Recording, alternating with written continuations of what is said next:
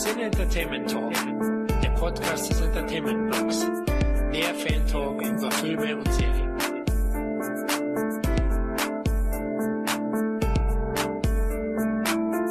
Hallo und herzlich willkommen zu einer weiteren Ausgabe des Cine Entertainment Talks.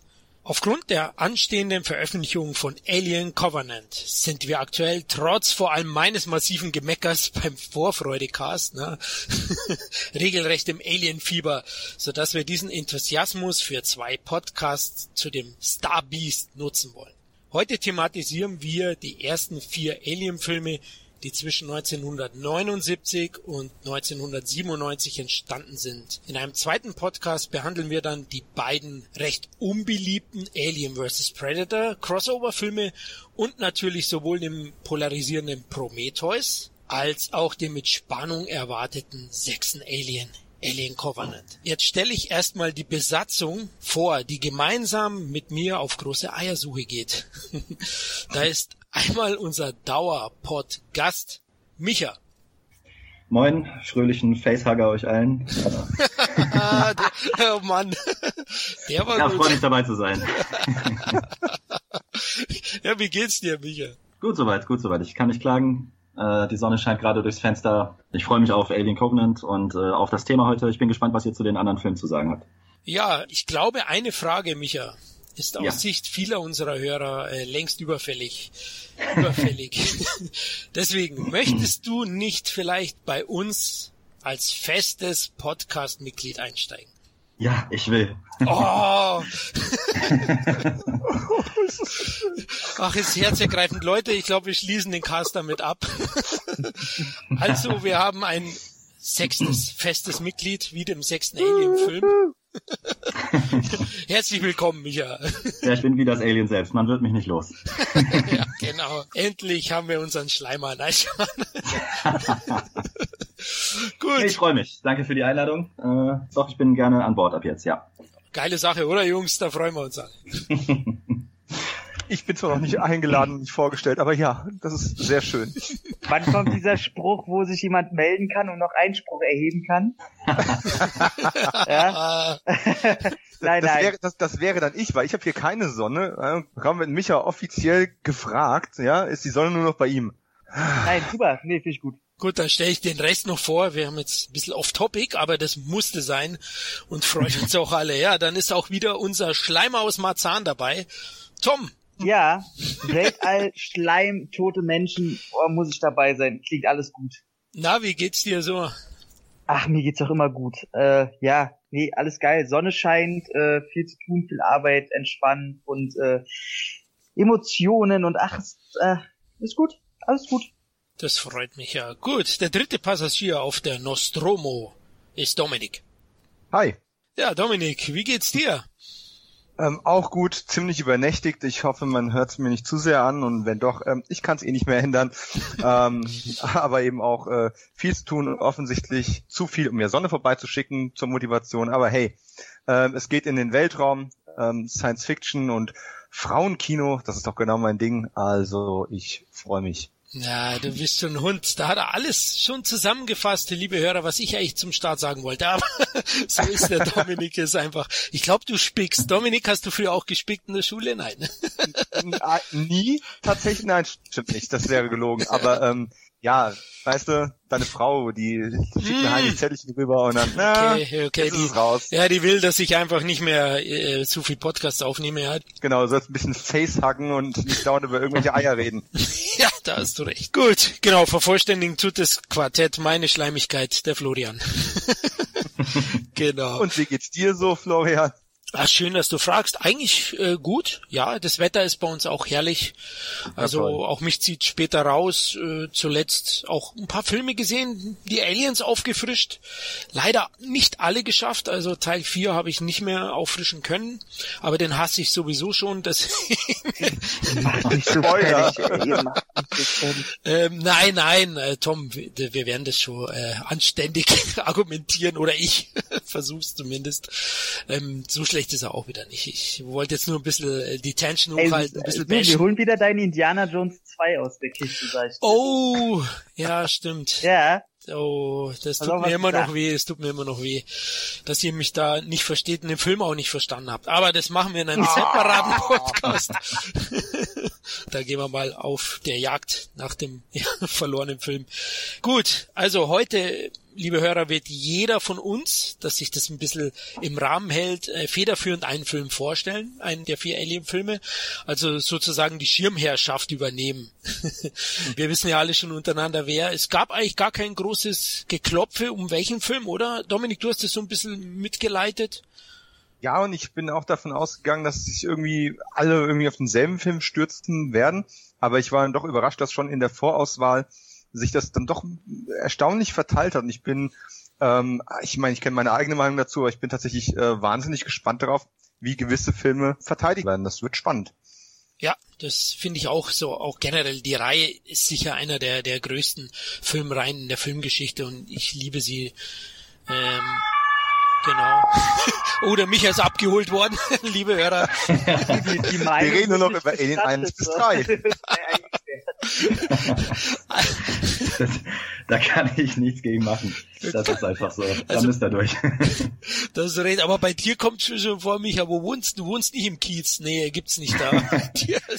ja, das passiert halt, wenn du gegenüber von einem Krankenhaus wohnst. Ne? Ach, okay, ja, jetzt, okay, alles klar. Ich dachte bei dir, du kannst eigentlich gar nicht aus der Wohnung gehen. dachte ich schon. Ja, ich, ich bin, wenn überhaupt, bin ich der Grund, warum andere nicht aus der Wohnung gehen, ja. Oh, oh, oh, oh das Alien. ja. Der Xenomorph unter den Nachbarn hier. Gut, bevor wir die Reihe chronologisch durchgehen, möchte ich euch kurz fragen, äh, was verbindet ihr mit dem, mit der legendären Sci-Fi-Horror-Reihe? Ja, Micha. Boah, ähm, damit verbinde ich Jugend äh, und eigentlich alles, was an Begeisterung für Film bei mir irgendwann angefangen hat. Ähm, Alien habe ich tatsächlich schon mit meinen Eltern geguckt, als ich es vielleicht mal nicht hätte gucken dürfen. da, da war ich schon immer ein großer Fan von. Tatsächlich auch von der ganzen Reihe. Und ähm, ja, verbinde ich sehr viel mit meiner generellen äh, Freude am Film. Bei dir, Tom? Puh, äh, könnte ich genau sagen. Also bei mir ist es, glaube ich, auch schon nicht mal mehr Jugend, sondern auch Kindheit gewesen. Also ich glaube, den ersten habe ich auch schon sehr viel zu früh gesehen. War, glaube ich, der erste Film, der mir aufgezeigt hat, dass Science Fiction nicht blöd sein muss. Und ähm, ja, also es ist einfach, einfach qualitativ einer der hochwertigsten Reihen und es war mit jedem Teil, hat sich das Spiel gezeigt. Also es ist einfach so ein Paradebeispiel, wie man es richtig machen kann. Und ähm, ja, zu allem weiteren äh, kommt man dann später auf jeden Fall. Da reden wir so oder so noch drüber.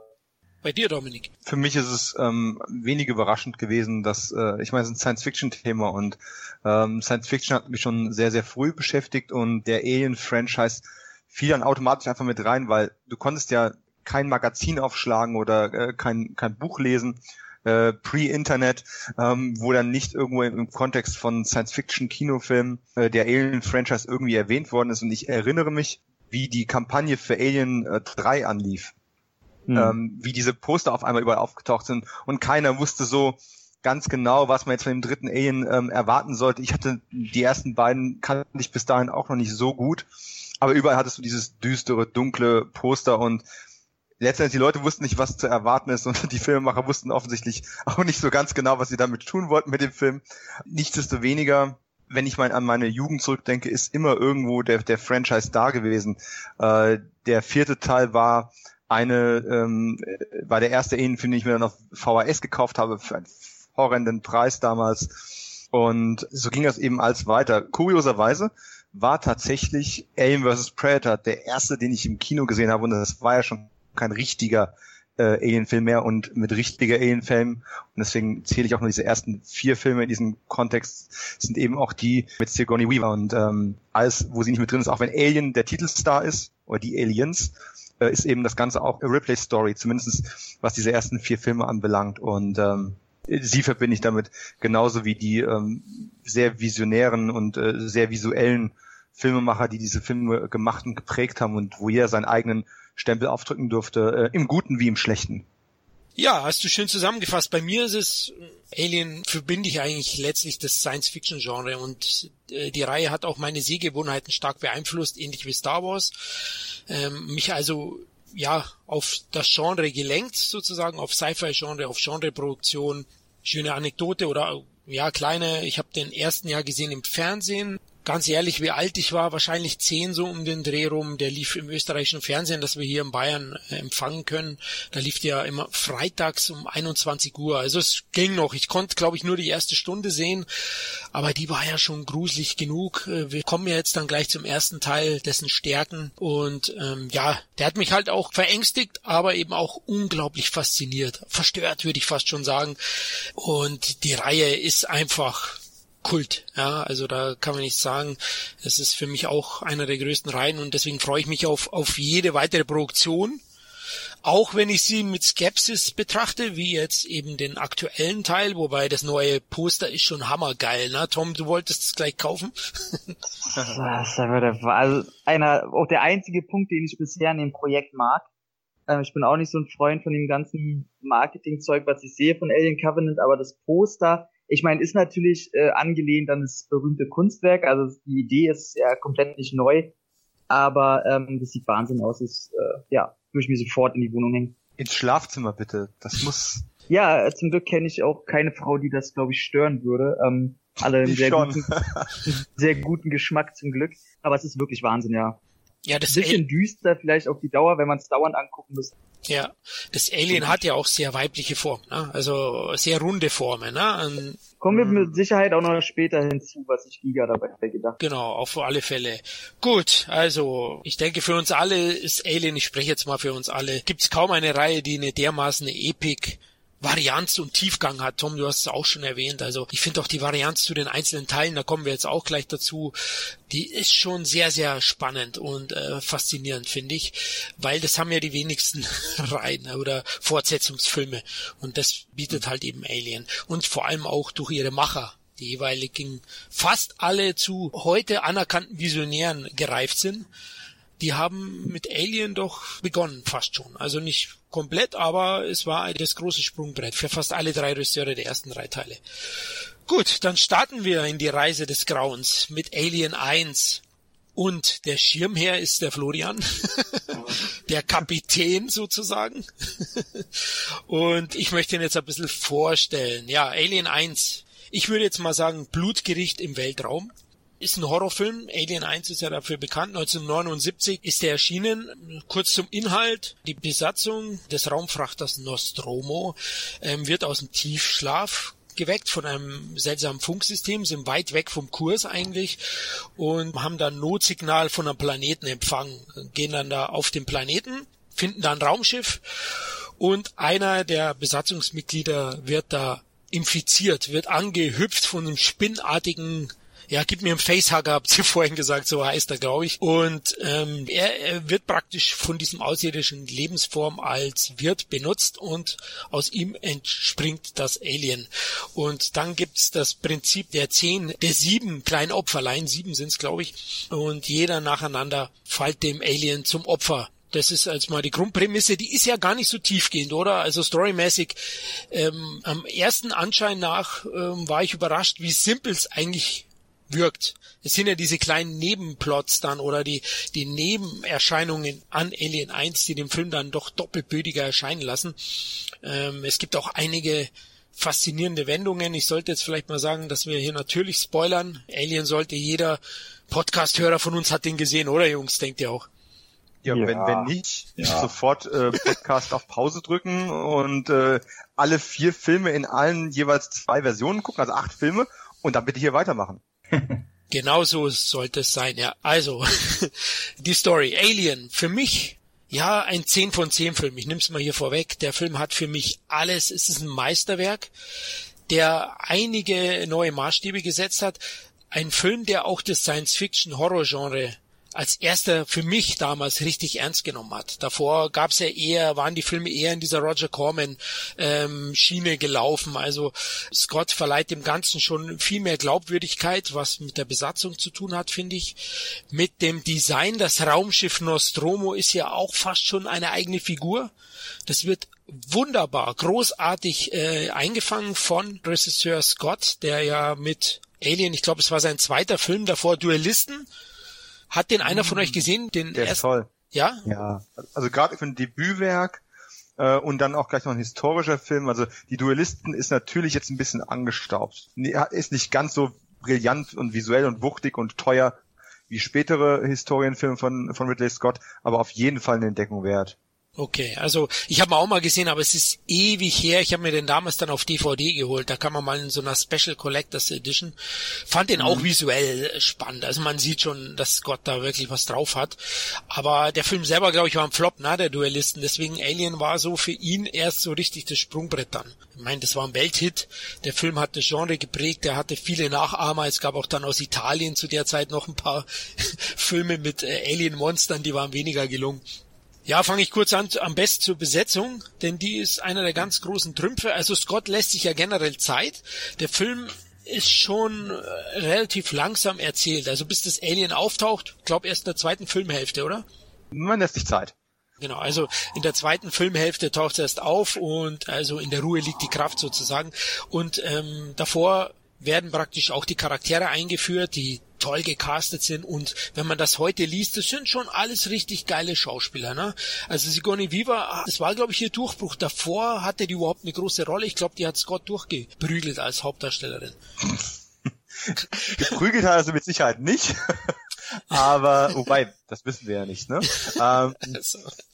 Aber es war mit Sicherheit ihr, ihr, großer Durchbruch gewesen. Auch Ghostbusters und andere Sachen, aus denen man sie halt kennt, kamen erst hinterher das war schon, klar, sie hat für Woody Allen schon mal irgendwie so ein Mini-Rollen gemacht, aber das, das war halt noch nichts, wo man wirklich eine Durchbruch-Performance bringen kann. Walter Hill war ja derjenige, der aus der Rolle eine Frau gemacht genau, hat. Ja. Und ähm, da muss man nur die passende dazu finden und das Sigourney hat das einfach super gemacht. Ja. Ja, auf jeden Fall. Also ich finde auch, die hat so eine tolle Aura. Ja, das ist so jemand wie die Yuma Furman, der ich auch dieses Maskuline abnehme. Das ist ja manchmal auch ein Problem bei Darstellern. Heutzutage auch wird ja aus jedem Püppchen äh, ein Actionheldin gemacht. Es geht sehr, sehr schnell.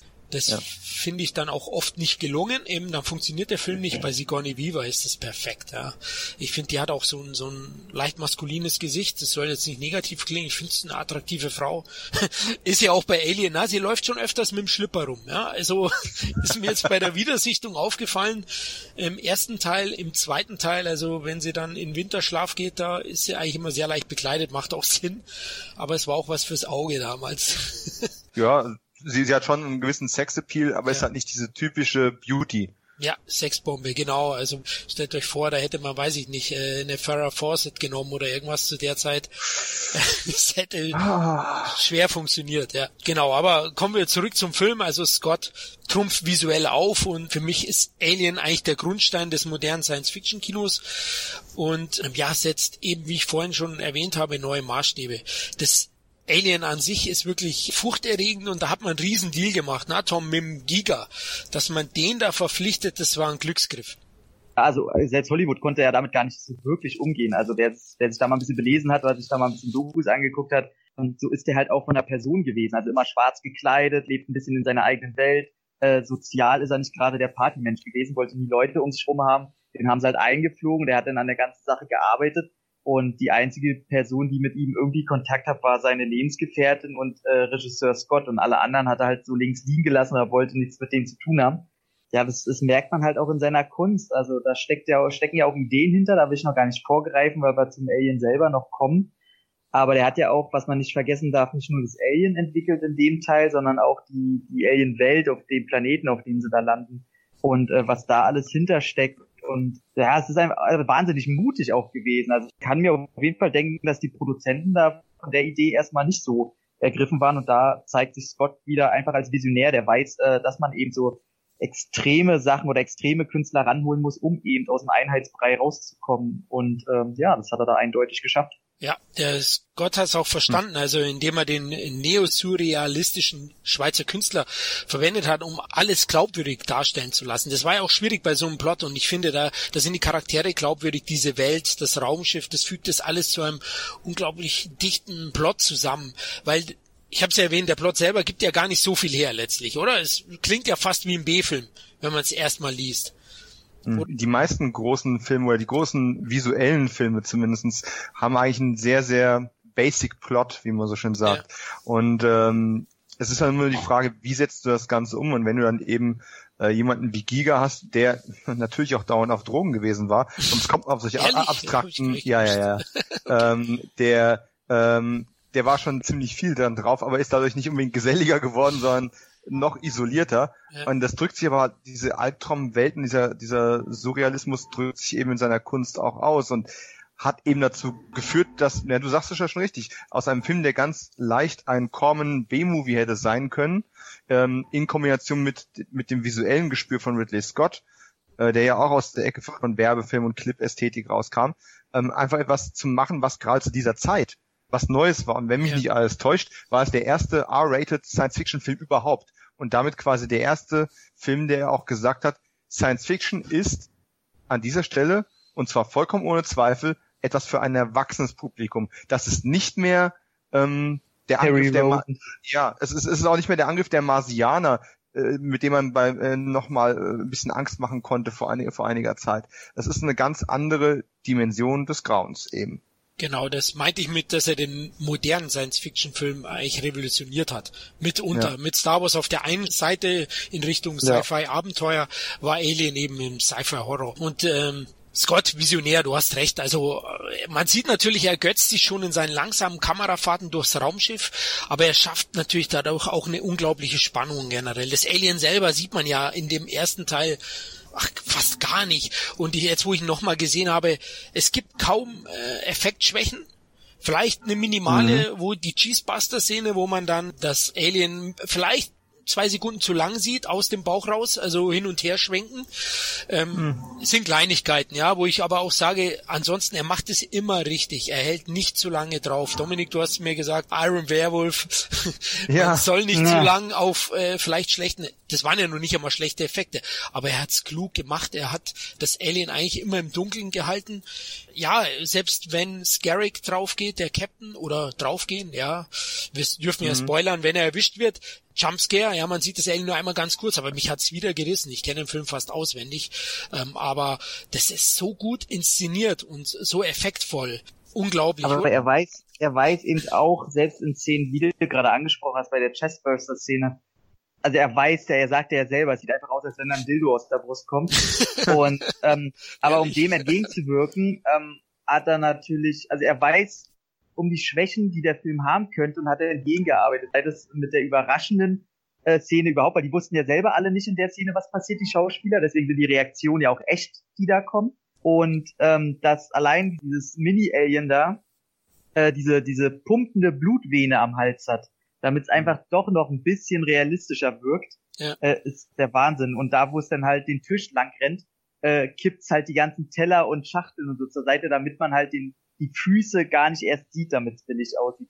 Also Ridley Scott, äh, Wahnsinn.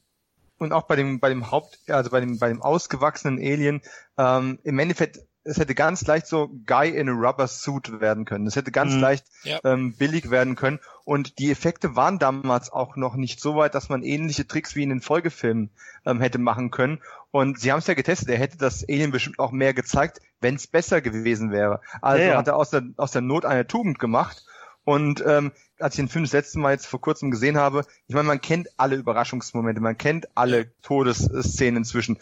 Und ich saß dann da und, und äh, relativ gegen Ende, ne, ihr, ihr wisst schon, wenn das äh, in der Struktur der Wand quasi drin ist, und ich sage, das ist, das ist der Kopf, der bewegt sich gleich, ich weiß das ganz genau. Und dann bewegt sich die Hand und ich hatte das komplett vergessen und habe mich tatsächlich über diesen, äh, keine Ahnung, Jahrzehnte alten Film, den ich schon x-mal gesehen habe, dann doch nochmal erschreckt, weil ich ihn einfach zehn Jahre nicht mehr gesehen habe. Ähm, das ist einfach sehr effektiv konstruiert, das Ganze. Mehr als beeindruckend, ja. Und äh, die Nostromo, also das Raumschiff, die ist ja alles handmade, ja. Und das ist mir auch jetzt wieder aufgefallen. Der Film schaut so verdammt gut aus. Der sieht mhm. so geil und zeitlos aus. Micha, wie findest du es? Also optisch. Ja, optisch äh, ist der Film einfach grandios. Also ich meine, der ist in vielen Belangen grandios, aber wie du schon sagst, man sieht halt die ganze Detailliebe diese Verschmelzung von Raumschiff und Alien, die ja teilweise den ganzen Spaß noch klaustrophobischer machen, wenn du eben nicht weißt, bewegt sich da jetzt gleich was oder nicht, der wirkt einfach unglaublich authentisch dadurch, dass er diese klaustrophobische Atmosphäre hat und ähm, ja, ich kann dir da nur zustimmen. Ich, ich finde den ersten Teil genauso grandios und genauso grandios sieht er auch aus. Ui, das freut mich. Aber die, wie seht ihr in Dominik Teil ja. 1 für dich auch Meisterwerk? Vielleicht? Ähm, absolut, absolut. Naja, ich habe äh, natürlich aus heutiger Sicht ganz, ganz kleine ähm, Meckereien an dem Film, weil das, das, das Pacing ist schon Hm, es ist für ein heutiges Publikum äh, etwas schwierig und äh, die späteren Filme ah, sind da weniger schlecht weniger schlecht gealtert, was was was das Tempo anbelangt. Nichtsdestoweniger, ich persönlich empfinde es nicht als langweilig. In der Special Edition oder im Director's Cut ähm, wird das Ganze auch noch mal ein bisschen mehr beschleunigt. Der Aufbau, man lässt schon sehr sehr viel Zeit. Aber ansonsten, man hat so viel, was man, woran man sich ergötzen kann. Sei es die Musik von Jerry Goldsmith, sei es das äh, Production Design, das ja, wenn mich nicht alles täuscht, irgendwie einen BAFTA zumindest mal gewonnen hat. Und, und Goldsmiths Musik war, war nominiert für, für die Globes und, und ja, keine Ahnung, es ist einfach von vorne bis hinten äh, ein Klassiker, der vor allem damit auch immer wieder punktet, dass er eben einen, einen Genre-Mix gemacht hat und Genre-Mixe werden ganz oft eben auch schnell ein B-Movie. Wenn du Western mit Science-Fiction kreuzt äh, oder wenn du, äh, keine Ahnung, Comedy mit Horrorfilmen kreuzt. Also es ist immer eine schwierige Balance. Und in dem Fall haben wir einfach auf eine ganz natürliche Art und Weise einen klassischen Horrorfilm im Weltraum. Die, die Nostromo wird ja selber zum Geisterhaus, aus dem man nicht entkommen kann. Ja. Ähm, und, und wir haben einen Killer, der im zehn kleinen Negerlein-Prinzip ähm, hinter der Besatzung her ist. Und ich ähm, eins von den, von den prägendsten Bildern, die mir immer wieder vor Augen sind, ähm, abseits von diesem äh, Chestburster und solchen Geschichten, ist aber auch einfach das Design von diesem gestrandeten ähm, Alienschiff. Und ich kenne dieses Bild, wo die in der Kammer drin sind, innerhalb dieses fremden Raumschiffs und das erkunden. Und dann ist auf einmal dieser White Shot da, wo man dann diese Struktur sieht, diesen Sitz mit diesem ja, Fernglas oder was auch immer man damals daraus machen wollte. Und ich kannte dieses Bild ja wirklich in- und auswendig und ich werde nie vergessen, wie ich irgendwann diesen Aha-Effekt hatte, wo mir zum ersten Mal aufgefallen ist, was da, wie dieses Alien mit dem, mit dem äh, Sitz versteinert ist. Als Kind habe ich das nicht wahrgenommen. Mhm. Ich musste erst ein Jugendlicher werden und den Film nach einer Pause nochmal mit einem ganz neuen Bewusstsein sehen, um, um dieses Element überhaupt zu bemerken. Und ähm, das ist einfach äh, Wahnsinn.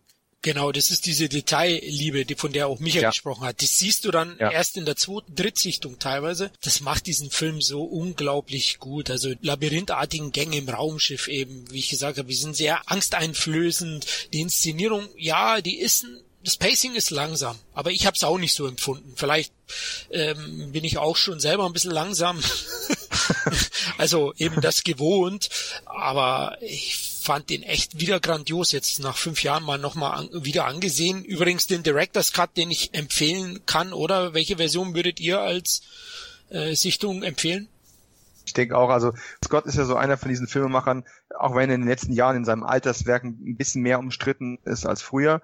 Es gibt mit sicherlich kaum eine zweite Meinung. Die Director's Cut Versionen von Ridley sind fast immer besser als die Kinoversion. Üblicherweise bedeutet das, dass der Film noch mal eine halbe Stunde länger wird. In dem Fall ist das nicht so. Ähm, nichtsdestoweniger hat er, er hatte nur Kleinigkeiten geändert, aber die, die wirken einfach. Also eine sehr entscheidende Kleinigkeit. Der Captain. Er stirbt ja, ja, doch nicht, sondern er ist eingesponnen wie die anderen auch. Ja, sehr verstörend auch wieder die Szene damals. Ich bin froh, als Kind gab's die noch nicht, also in der Fernsehfassung und Kinofassung. da bin ich auch froh, weil die ist auch nochmal, ey, die ist echt bitter. die ist echt bitter. Ich glaube, er töte mich, sagt er, na, töte mich, töte mich zu Sigourney Weaver, die ja auch neben dem, dass er eben das äh, moderne Science-Fiction-Kino revolutioniert hat, hat er ja auch die starke Frauenrolle in einem action-dominierten Film etabliert. Also Sigourney Weaver, ich ja. wüsste jetzt nicht, wer davor, es gab bestimmt welche, also bei Russ Meyer und so, aber in einem Mainstream-Film ist hm. sie die große Frauenrolle, würde ich sagen. Und das war mir früher nicht mal so bewusst gewesen. Ich habe das äh, früher immer einfach hingenommen. Sie ist halt eben der Star, sie ist die, die übrig bleibt. Und das war eine ganz, ähm, ganz natürliche Sache für mich. Auch das ist wieder eine Sache mit dem, mit dem Älterwerden. Ähm, erst dann ist mir erstmal bewusst geworden im Kontext der Filmgeschichte, wie ungewöhnlich das eigentlich war. Und wenn ich den Film heute sehe, es gibt ja irgendwann im Laufe des Films halt so diesen, diesen Knickpunkt, wo der Captain dann weg ist und das Ganze dann etwas auch etwas führungslos ist. Und es ist nicht so, dass sie einfach übernimmt und alles plattbügelt und äh, sich irrational verhält oder äh, auch besonders cool gemacht wird. Es ergibt sich einfach natürlich. Und du kannst die Reaktion, selbst die Panikreaktion von allen anderen Besatzungsmitgliedern total nachvollziehen und trotzdem ist sie diejenige, die einfach da heraussticht. Und ähm, ich weiß nicht, wie Walter Hill auf die Idee gekommen ist, daraus eine Frauenrolle zu machen aber es war genau die richtige äh, Entscheidung. Selbst wenn man jetzt böse sein könnte und könnte sagen, naja, es ist ein Horrorfilm und am Ende muss der Killer eben dem, dem Final Girl äh, gegenüberstehen. ähm, demzufolge sind sie nur dem Genre treu geblieben. Da hast du recht. Das trotzdem, so, ja. trotzdem. Ja, genau. Also nicht nur äh, Weaver, sondern vor allem Ian Holm jetzt in der in der Wiedersichtung als Ash als Androide ja das ist ja auch der große Twist äh, dann in der ja kurz das ist schon im letzten Drittel würde ich sagen grandios wie er diesen nicht durchschaubaren Typen spielt, der sich dann eigentlich als Feind im eigenen Lager ähm, zu erkennen gibt und Sigourney Viva und Co. auch bekämpfen muss. Äh, Tom, wie fandst du ihn? Ian Holm oder den Film? Ian Holm und den Film. Also Ian Holm grandios, ähm, muss ich auch sagen, war, glaube ich, der einzige Punkt, den ich als Kind Angst einflößen fand. Ich fand das Alien einfach zu fantastisch und zu perfekt designt, als dass ich da als Kind Angst vor dem Alien an sich hatte. Eher vor der Atmosphäre von dem Film anstatt vor dem Vieh. Aber Ian Holm als äh, Android, Wahnsinn. Also so, erstmal hat man damit nicht gerechnet. Und selbst das ganze Schauspiel von ihm, wie die Figur denn angelegt ist. Also da sind ja so surreale Handlungen von ihm drin, allein wo er ähm, ihr die, die Zeitung ähm, in den Mund stecken will. Ähm, Wahnsinn, was da äh, halt für psychologische Grundideen hinterstecken oder mit eingeflossen sind. Ähm, was sowieso, womit ich jetzt zur Meinung zum Film komme, ein ganz großer Punkt ist, der den auch äh, komplett von allen anderen Teilen abhebt, ist, dass Ridley Scott und Giga sich bei der Psychologie von dem Alien ja wirklich einen sehr, sehr großen Sexus dazu gedacht haben. Also das ist wirklich halt so gedacht, dass das Alien im Grunde ja nur besteht aus äh, Töten, Fressen und aber auch dem Sexualtrieb, weil er aus einem Mann entstanden ist. Und das war immer diese Grundidee, die im Hinterkopf bei Ridley drin war. Deswegen hast du zum Beispiel in den Szenen, wo er männliche Gegner tötet, relativ rabiat und schnell zu Werke geht. Und immer wenn es um Frauen geht, zum Beispiel in der ersten Szene mit, äh, oh Gott, Veronica Cart Cartwright, right, ähm, ja. ist er äh, den, den äh, Jaffet Koto, Parker, der ist ganz schnell weg. Den äh, zwiebelt er den Schädel weg und gut ist. Aber ähm, dann bei Lambert äh, geht er halt so ganz langsam ran und man sieht tatsächlich, wie er äh, sich ganz langsam, fast schon äh, Gottesbeterin mäßig ran, weiß ich, schwebt regelrecht und der Schwanz von ihm halt ihr zwischen die Beine geht. Und ähm, das war von Ridley Scott wirklich komplett auch so gedacht, dass er da probiert, mit ihr einen sexuellen Akt einzugehen, was natürlich dadurch, dass es Monster ist, stirbt sie natürlich genauso wie alle anderen, aber man sieht's nicht. Aber im Kopf hat Ridley Scott gesagt, dass er sich das immer vorstellt, dass dieses Alien ähm, das quasi probiert und dass die Szene aussagen soll und dass da halt ganz viel so mit, ja auch die Form und generell die Eingänge äh, bei dem Alienschiff sehen ja aus wie primäres äh, frauliches Geschlecht. Und das war ja von Giga alles genauso geplant. Das schwebt halt, dieser, dieser Sexus, der genannte, schwebt halt bei dieser Alienrasse, bei dem Film ganz groß drüber ähm, was komplett nicht auffällt, erst wenn man darauf hingewiesen wird und die Handlungen des Aliens so ein bisschen hinterfragt. Und dadurch ist der erste Teil für mich ähm, nicht nur deswegen, aber wenn man sich mit der Materie, mit dem Film auseinandersetzt, die ganzen Extras, da fängt es an, dass man mitkriegt, dass diese Reihe einfach so viel mehr birgt. Und das Tolle ist bei jedem Teil auf andere Weise. Und der erste Teil ist für mich auch ein absolutes Meisterwerk. Ich finde das Pacing heutzutage immer noch Wahnsinn. Mir ist an keiner Stelle zu langsam. Und ähm, die Szene beim Director's Cut, ich bevorzuge den auch, ist ja tatsächlich, ich wusste das selber nicht und musste mir das auch von Ridley Scott äh, quasi im Audiokommentar erklären lassen, dass er der, der Dallas, den man ja dann an der Wand, wie ihr ja schon gesagt habt, da seht, wie er angespinnt wurde und da äh, hängt, dass er sich quasi zu einem Ei entwickelt, sodass dieser ganze Alien-Zyklus komplett unabhängig von sich selber funktioniert und die Opfer halt wieder zu Eiern werden. Und das ist die Idee dahinter. Erklärt der Film nicht, muss man sich selber zusammenreimen oder durch Scott wissen, aber das sind auch alles so Kleinigkeiten, wo ich sage, ey, da führt nichts an der absoluten Höchstwertung vorbei. Das ist ja widerlich. Das habe ich nicht gewusst. Den Audiokommentar nicht gehört. Ey. Es ist einfach nur super. Ich gehe jetzt mal schnell rein.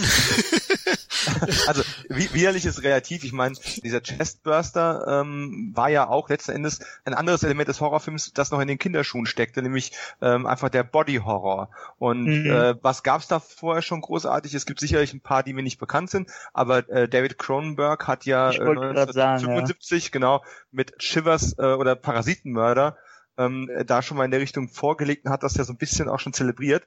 Und da setzt das ja nach, natürlich hinten drauf ich persönlich sehe die ganze Sigourney Weaver Alien-Reihe äh, inzwischen auch sehr als Geschichte über, über Mutterschaft, aber da kommen wir im zweiten Mhm. ja noch drauf. Ja. Ähm, davon ist im ersten Teil natürlich noch, äh, noch gar nichts vorhanden. Aber die, ähm, die Sexualität, ja sicher. Es ist ja auch kein Zufall, dass in Gigas zweiter großer filmischer Schöpfung, naja, groß, ähm, äh, Species äh, es ja quasi Mhm. nur um Fortpflanzung geht. Im Endeffekt geht's ja bei Alien auch um nichts anderes. Fortpflanzung. ja klar. Genau, also fast schon Porno. Ähm, also der Giga ist schon einer. Also das ist schon wild, dem möchte ich nachts nicht begegnen. Dann auch Der ist auch schon tot. Also ich will dann dem willst du jetzt, nicht mehr. dem will ich jetzt auch nicht begegnen. Aber ich wohne wie Khalil in der Nähe von einem Friedhof, deswegen ist spannend.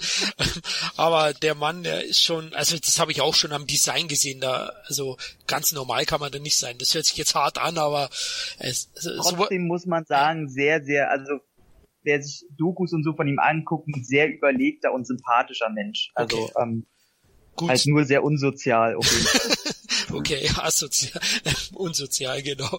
Ja gut, da will ich ihm nicht Unrecht tun. Micha, bei dir Alien 1, auch einer deiner Faves, ne, von der Reihe, oder? Ja, auf jeden Fall. Also ich mag sie eigentlich alle, bis auf Teil 4, da kann man immer drüber diskutieren. Äh, aber von den aber von den von den ersten dreien mag ich sie wirklich alle, aber der erste ist halt, ja, der ist halt der Maßstab, an dem sich die anderen immer messen müssen. Nichtsdestotrotz finde ich gut an der Reihe, dass halt jeder Film auch ein bisschen für sich steht. Aber wenn ich, wenn ich mir aussuchen müsste, welcher von denen dann doch der beste ist, dann würde ich immer auf den ersten setzen. Oh, okay. Also da sind wir eigentlich einer Meinung. Aber ah, der zweite, na, ich weiß nicht, ob ich mich entscheiden kann. ist schwierig. Also bei Alien ist es wirklich schwierig. Ich sage immer, Alien, Star Wars und der Pate, alle zwei erste Teile, die sind unglaublich. Also da möchte man fast keinen hervorheben. alle Meisterwerk. Ähm, kurz noch zum Score, den ich auch sehr, sehr gut finde. Übrigens, die Anfangsschrift von Alien war damals auch ein bisschen neuartig. Oh. Ne? Also auch geil gemacht. In den Score von Jerry Goldsmith, äh, der im zweiten Teil nicht mehr den Score gemacht hat. Der aber nicht wirklich schlechter ist, nur eben, ja, ich würde mal sagen, ein bisschen mehr materialistischer ist. Aber das passt auch zur Stimmung von Teil 2. Ähm, aber der Score von, von Goldsmith hat das Ganze dann nochmal abgerundet und veredelt und zu einem perfekten Sci-Fi-Horror gemacht. Wie fandet ihr den Score? Auch sehr stark? Ich bin ja ohnehin ein großer Goldsmith-Fan und ähm, Goldsmith selbst ist ja immer viel für Science Fiction engagiert worden. Also äh, da fällt unter anderem der Planet der Affen ein oder auch ähm, Star Trek der Film und das Thema dort ist ja zur Legende geworden und wurde bei der nächsten Generation im Fernsehen zu Tode gespielt. Alien ist vielleicht nicht ganz so erinnerungswürdig, weil es jetzt nicht die großen bombastischen Themen hat, aber es, es passt einfach wie die Faust aufs Auge zu dieser Art Film. Das stimmt. Ist einfach ein perfekter Score. Was wir noch gar nicht besprochen haben, ist die Corporation. Oh, ob ich die jetzt richtig ausspreche. Wayland Utami. Hm, Wayland Yutani, ja. Ja, genau. Die spielt ja auch eine große Rolle. Ist auch so, ein, so eine Wendung in dem Film, die mich unglaublich überrascht hatte, wo ich ihn das erste Mal gesehen habe. Heutzutage weiß ich nicht, ob das die Leute noch so stark überraschen würde, aber die Mutter spielt ja auch eine Rolle. Mutter gibt's also doch im ersten Teil, so wird der Computer genannt. Äh, Ja, Das ist aber auch noch so ein Kind der Zeit, wenn man an den großen Computer Hell noch denkt, ne? Ja, genau. In äh, 2001, so die Computer, das Wesen, das Allmächtige, war halt so ein Science-Fiction-Ding, was heute aus der Mode gekommen ist. Heute hast du halt dann viel mehr künstliche äh, Lebensformen, Cyborgs, Androiden, whatever. ja. Ich weiß nicht, ob, ob das noch so ein großer Twist heute wäre, wahrscheinlich nicht. Äh, heute würde man bei jeder Corporation automatisch unterstellen, dass sie Stimmt. was, was Böses im, im Sinne hat. Aber das war tatsächlich, muss ich sagen, also wenn es überhaupt einen Punkt irgendwie suchen könnte bei Alien, ist es tatsächlich dieser Storystrang, weil, okay, die wissen irgendwie schon, dass es sowas gibt und die arbeiten irgendwie hinterm Rücken, aber irgendwie wurde das nicht zu Genüge ausgearbeitet. Also den hätten sie, das hätten sie auch komplett weglassen können. Und äh, der Android hat halt irgendwie nur eine Fehlfunktion. Aber irgendwie, das fand ich so, so, so halb, ein bisschen halbherzig, das Ganze. Ja, wobei eine Fehlfunktion hätte ich auch irgendwie faul gefunden. Also der hat eine Ja. Fehlfunktion, der will das Alien ähm, retten und mitnehmen. Ja. Nee, also ich finde Ja, das aber so, so, da kam dann einfach nur diese Nachricht und du kriegst auf einmal mit, dass die anscheinend schon davon wissen.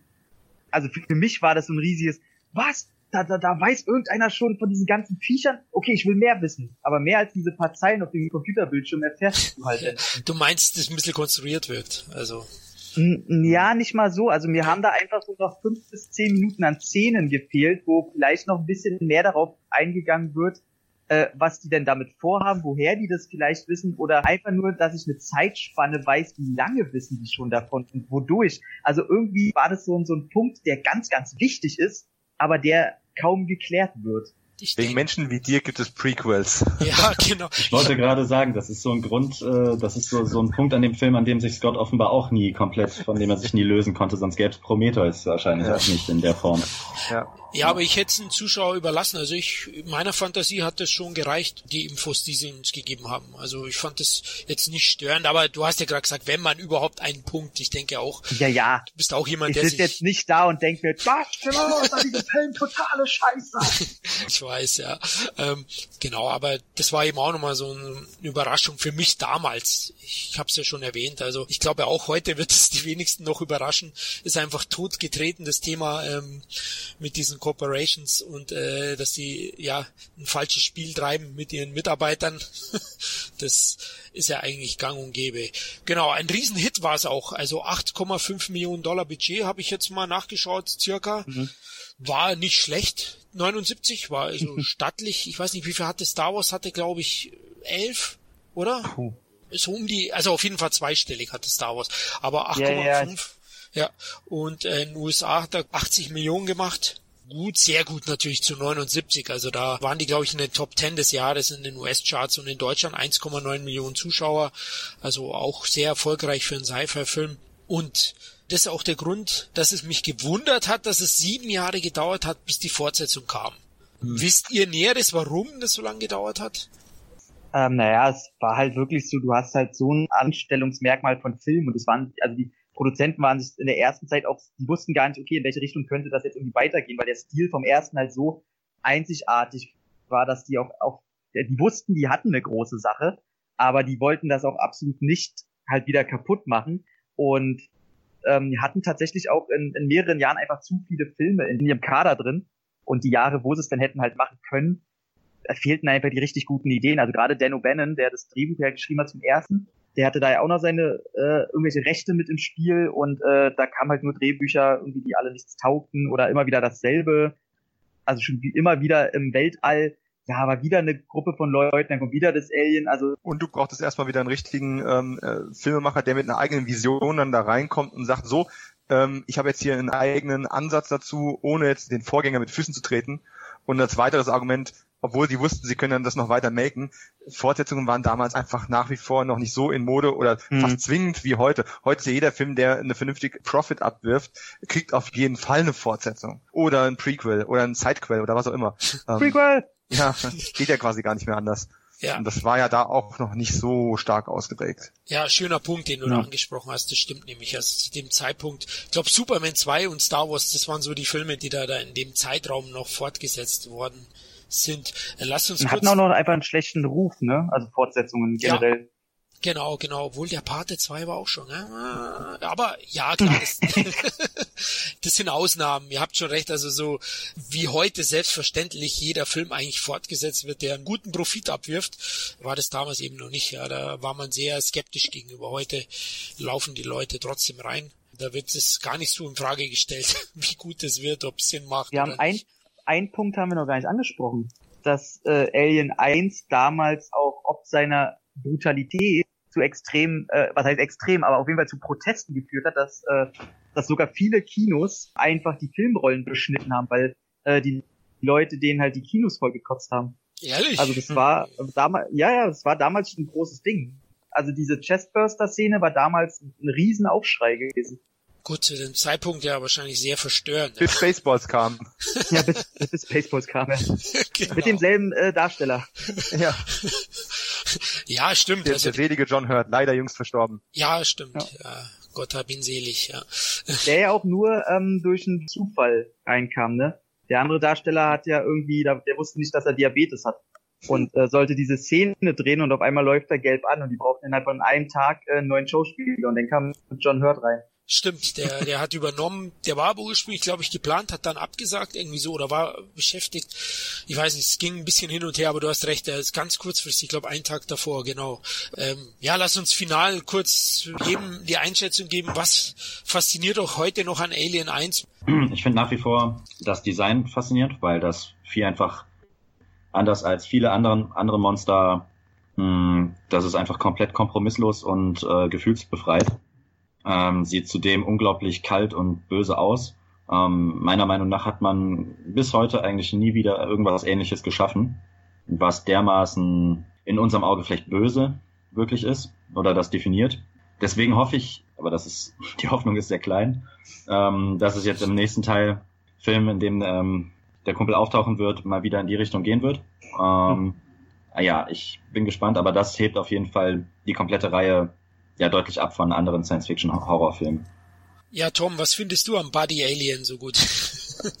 ähm, der erste Alien, also man kann, das ist einfach die Tatsache bei dem Teil, wenn man sich den anguckt, der könnte genau so heute rausgekommen sein. Man sieht es halt wirklich nur an, ja, ich weiß nicht, vielleicht an den Frisuren oder an, an der Art der Kameraoptik, ähm, dass es wahrscheinlich ein Film aus den 70ern, 80ern ist.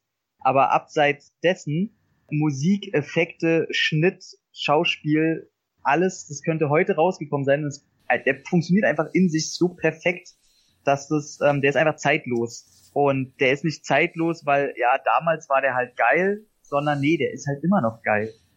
Und ähm, hat halt vielen Filmen von was voraus. Ähm, und äh, ich, ich, man kann gar nicht mit Superlativen genug um sich werfen. Also es gibt einer der ganz, ganz wenigen, vielleicht Top 10, Top 20 Filme, wo ich sage, das ist halt wirklich einer der wenigen perfekten Filme. Ich kann allen Vorrednern und auch meiner eigenen Ausführungen nur beipflichten. Ähm, der Film ist hervorragend, ist ein Meisterwerk und ich kann mir den noch unendliche Male ansehen. Ich habe Verständnis dafür, wenn äh, jemand den Film heute zum ersten Mal sieht, dass ihm das dann doch ein bisschen zu langsam aufgebaut ist. Die Atmosphäre muss sich erst entwickeln. Das kann einen aber auch langweilen, wenn man sich nicht darauf einlassen kann, auf diese langen Einstellungen. Ähm, das ist so das kleine Manko, was den Film so ein bisschen hm. ähm, von den, ja, für ein heutiges Publikum. Ich will ähm, gleich mal reingrätschen, wenn du fertig bist. Ja, mach, mach ruhig, aber dann ist es nachgrätschen. Aber egal. ähm, ich, ich persönlich mag ihn sehr, sehr gerne. Er ist nah dran an der Perfektion. Aus heutiger Sicht, äh, ja, dieser Computer ne, und das Pacing am Anfang, okay. Aber einfach ein Meisterwerk und auch wahnsinnig gut besetzt bis in kleine Nebenräume. Wir haben es jetzt gar nicht alle genannt, wenn auch die meisten, äh, Harry Dean Stanton zum Beispiel immer noch gar nicht erwähnt. Und ähm, es ist einfach ein Klassiker. Und Tom hat vorhin schon das beste Argument auch gebracht. Ähm, die Psychologie funktioniert nach wie vor. Finden toll, nicht 100% perfekt. Also ich sag mal auf so einer, ihr fragt ja immer gerne nach so Skalas. Ich habe bei, bei Letterboxd habe ich ihm jetzt gerade viereinhalb von fünf gegeben. Aber wo du meintest, wenn jüngere Zuschauer den sehen, oder ich sag mal 18, 19, 20-Jähriger, das ist einer der wenigen Filme, wo ich ganz fest glaube, der den nicht langweilig findet. Wenn auch geil ist, egal wie alt jemand ist. Ja, wollte ich nur gesagt haben, dass ich daran nicht glaube. So. An, an, alle 20-Jährigen da draußen, bitte schreibt uns. Ja, ey, das wäre wirklich gut. Ey, wenn wir Leute haben, die, ich sag mal, gerade so 20 sind, vielleicht ja sogar noch jünger, ey, und ihr kennt den noch nicht, bitte guckt euch den mal an und schickt uns unsere Meinung. Du einer. ja, unsere eine weibliche Zuhörerin unter 20. Ja. Die ihn noch nie gesehen hat und Bock drauf hat. Ja, du bist jetzt persönlich gerade angeschrieben. Ja, ruf uns an lass deine Nummer da. da wird es nicht viele geben, glaube ich, die den Film wirklich schlecht finden. Der hat auf jeden Fall seine Qualitäten, das sieht auch ein Blinder. Gut, dann sind wir mit Alien 1 durch, würde ich sagen. Ja, trotz des großen Erfolges und dem popkulturellen Einfluss, habe ich ja schon gesagt, hat es tatsächlich sieben Jahre gedauert. Ja, wir haben es ja kurz thematisiert, warum es sein könnte. War wahrscheinlich auch so. Und es war auch gut so, dass man so lange gewartet hat, denn mit James Cameron hat man einen echten Glücks Griff gelandet, würde ich sagen. Ich glaube, er hat auch das Drehbuch geschrieben, ne, Dominik? Jetzt kommt ja. der Film, den du vorstellst, die Weiterführung der Alien-Saga. Aliens, die Rückkehr. Ja, Aliens, die Rückkehr, wobei ich gar nicht genau weiß. Äh, das Alien aus dem ersten Teil kehrt nicht zurück. Der Titel ist im Deutschen ein bisschen ähm, Danke. fehlführend. Ja, äh, deutsche Titelgebung ist einfach ein Albtraum. Aber nichtsdestoweniger, James Cameron ähm, wird ja immer wieder für alles Mögliche gelobt, äh, dummerweise auch oft genug für ähm, gewisse Pandora-Schlumpffilme. Aber hier ist er auf der Höhe seiner kreativen ja, Kraft möchte ich mal sagen. Er hat den Terminator abgeliefert und äh, hat er quasi innerhalb von sehr, sehr kurzer Zeit sowohl den Terminator geschrieben, als auch Rambo 2, als auch das Drehbuch für Aliens und hat da einfach drei Dinge rausgehauen, die seine Karriere erst zementiert haben. Und er hat einfach den Geniestreich vollzogen, dem Original zu huldigen und stilistisch irgendwie treu zu bleiben. Und trotzdem hat er nicht nur seine eigene Note drauf gedrückt und etwas komplett anderes gemacht, sondern er hat sogar das Genre gewechselt und es hat kein Mensch gestört. Beim zweiten haben wir schlicht und ergreifend einen Actionfilm im Weltraum. Und ähm, die Tagline von Teil 1 war ja, im Weltraum hört dich niemand schreien. Und äh, Teil 2 hat auf dem Poster schon, auf dem Teaser-Poster drauf gehabt, This time it's war. Ja, diesmal gibt's Krieg. Und ja, was macht man denn? Äh, viele Leute haben sich drüber, haben darüber sich Gedanken gemacht, ähm, der erste Film, das war eine Frachtermannschaft, die hatten keine schweren Waffen, die hatten ein Alien, was sie durch die Gänge gehetzt hat. Diesmal wissen wir, was Sache ist. Wir bringen Ripley wieder zurück. Wir lassen mal eben 57 Jahre vergehen, bis sie wieder gefunden wird. Überraschung, deine Welt ist weg, deine Familie, dein, dein Kind, alles ist weg, was wir zumindest in, in der Special Edition Version äh, erfahren. Und sagen halt diesmal, hey, diesmal geben wir dir mehr Leute. Wir geben denen alle Waffen, die ihr braucht, Granaten. Ihr bekommt alles, was ihr, was ihr nur haben wollt wir schicken die richtig harten Jungs dahin und zeigen den Aliens mal, ähm, ja, wer die dickeren Eier hat. Und äh, nichtsdestoweniger muss sich das äh, Unternehmen natürlich als, als komplette Katastrophe entpuppen.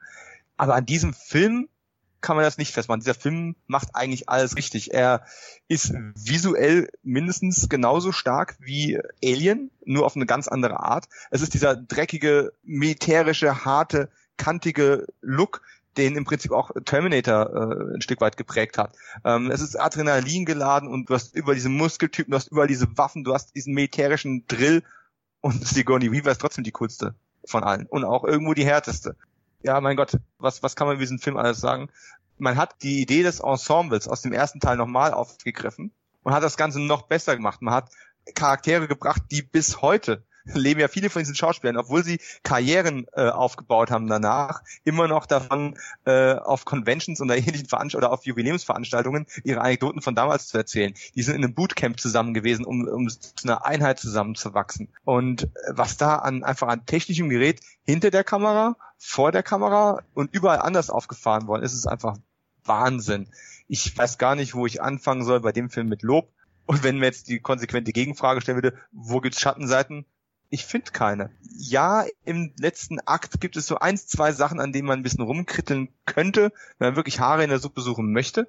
Aber du bekommst gar keine Zeit, darüber nachzudenken. Das Skript, solange es auch war, ist so gut ausbalanciert und strukturiert. Es bringt immer wieder ein neues Element rein, huldigt und referenziert genug von den alten Sachen. Du bekommst nicht nur mehr Soldaten, sondern viel mehr Aliens.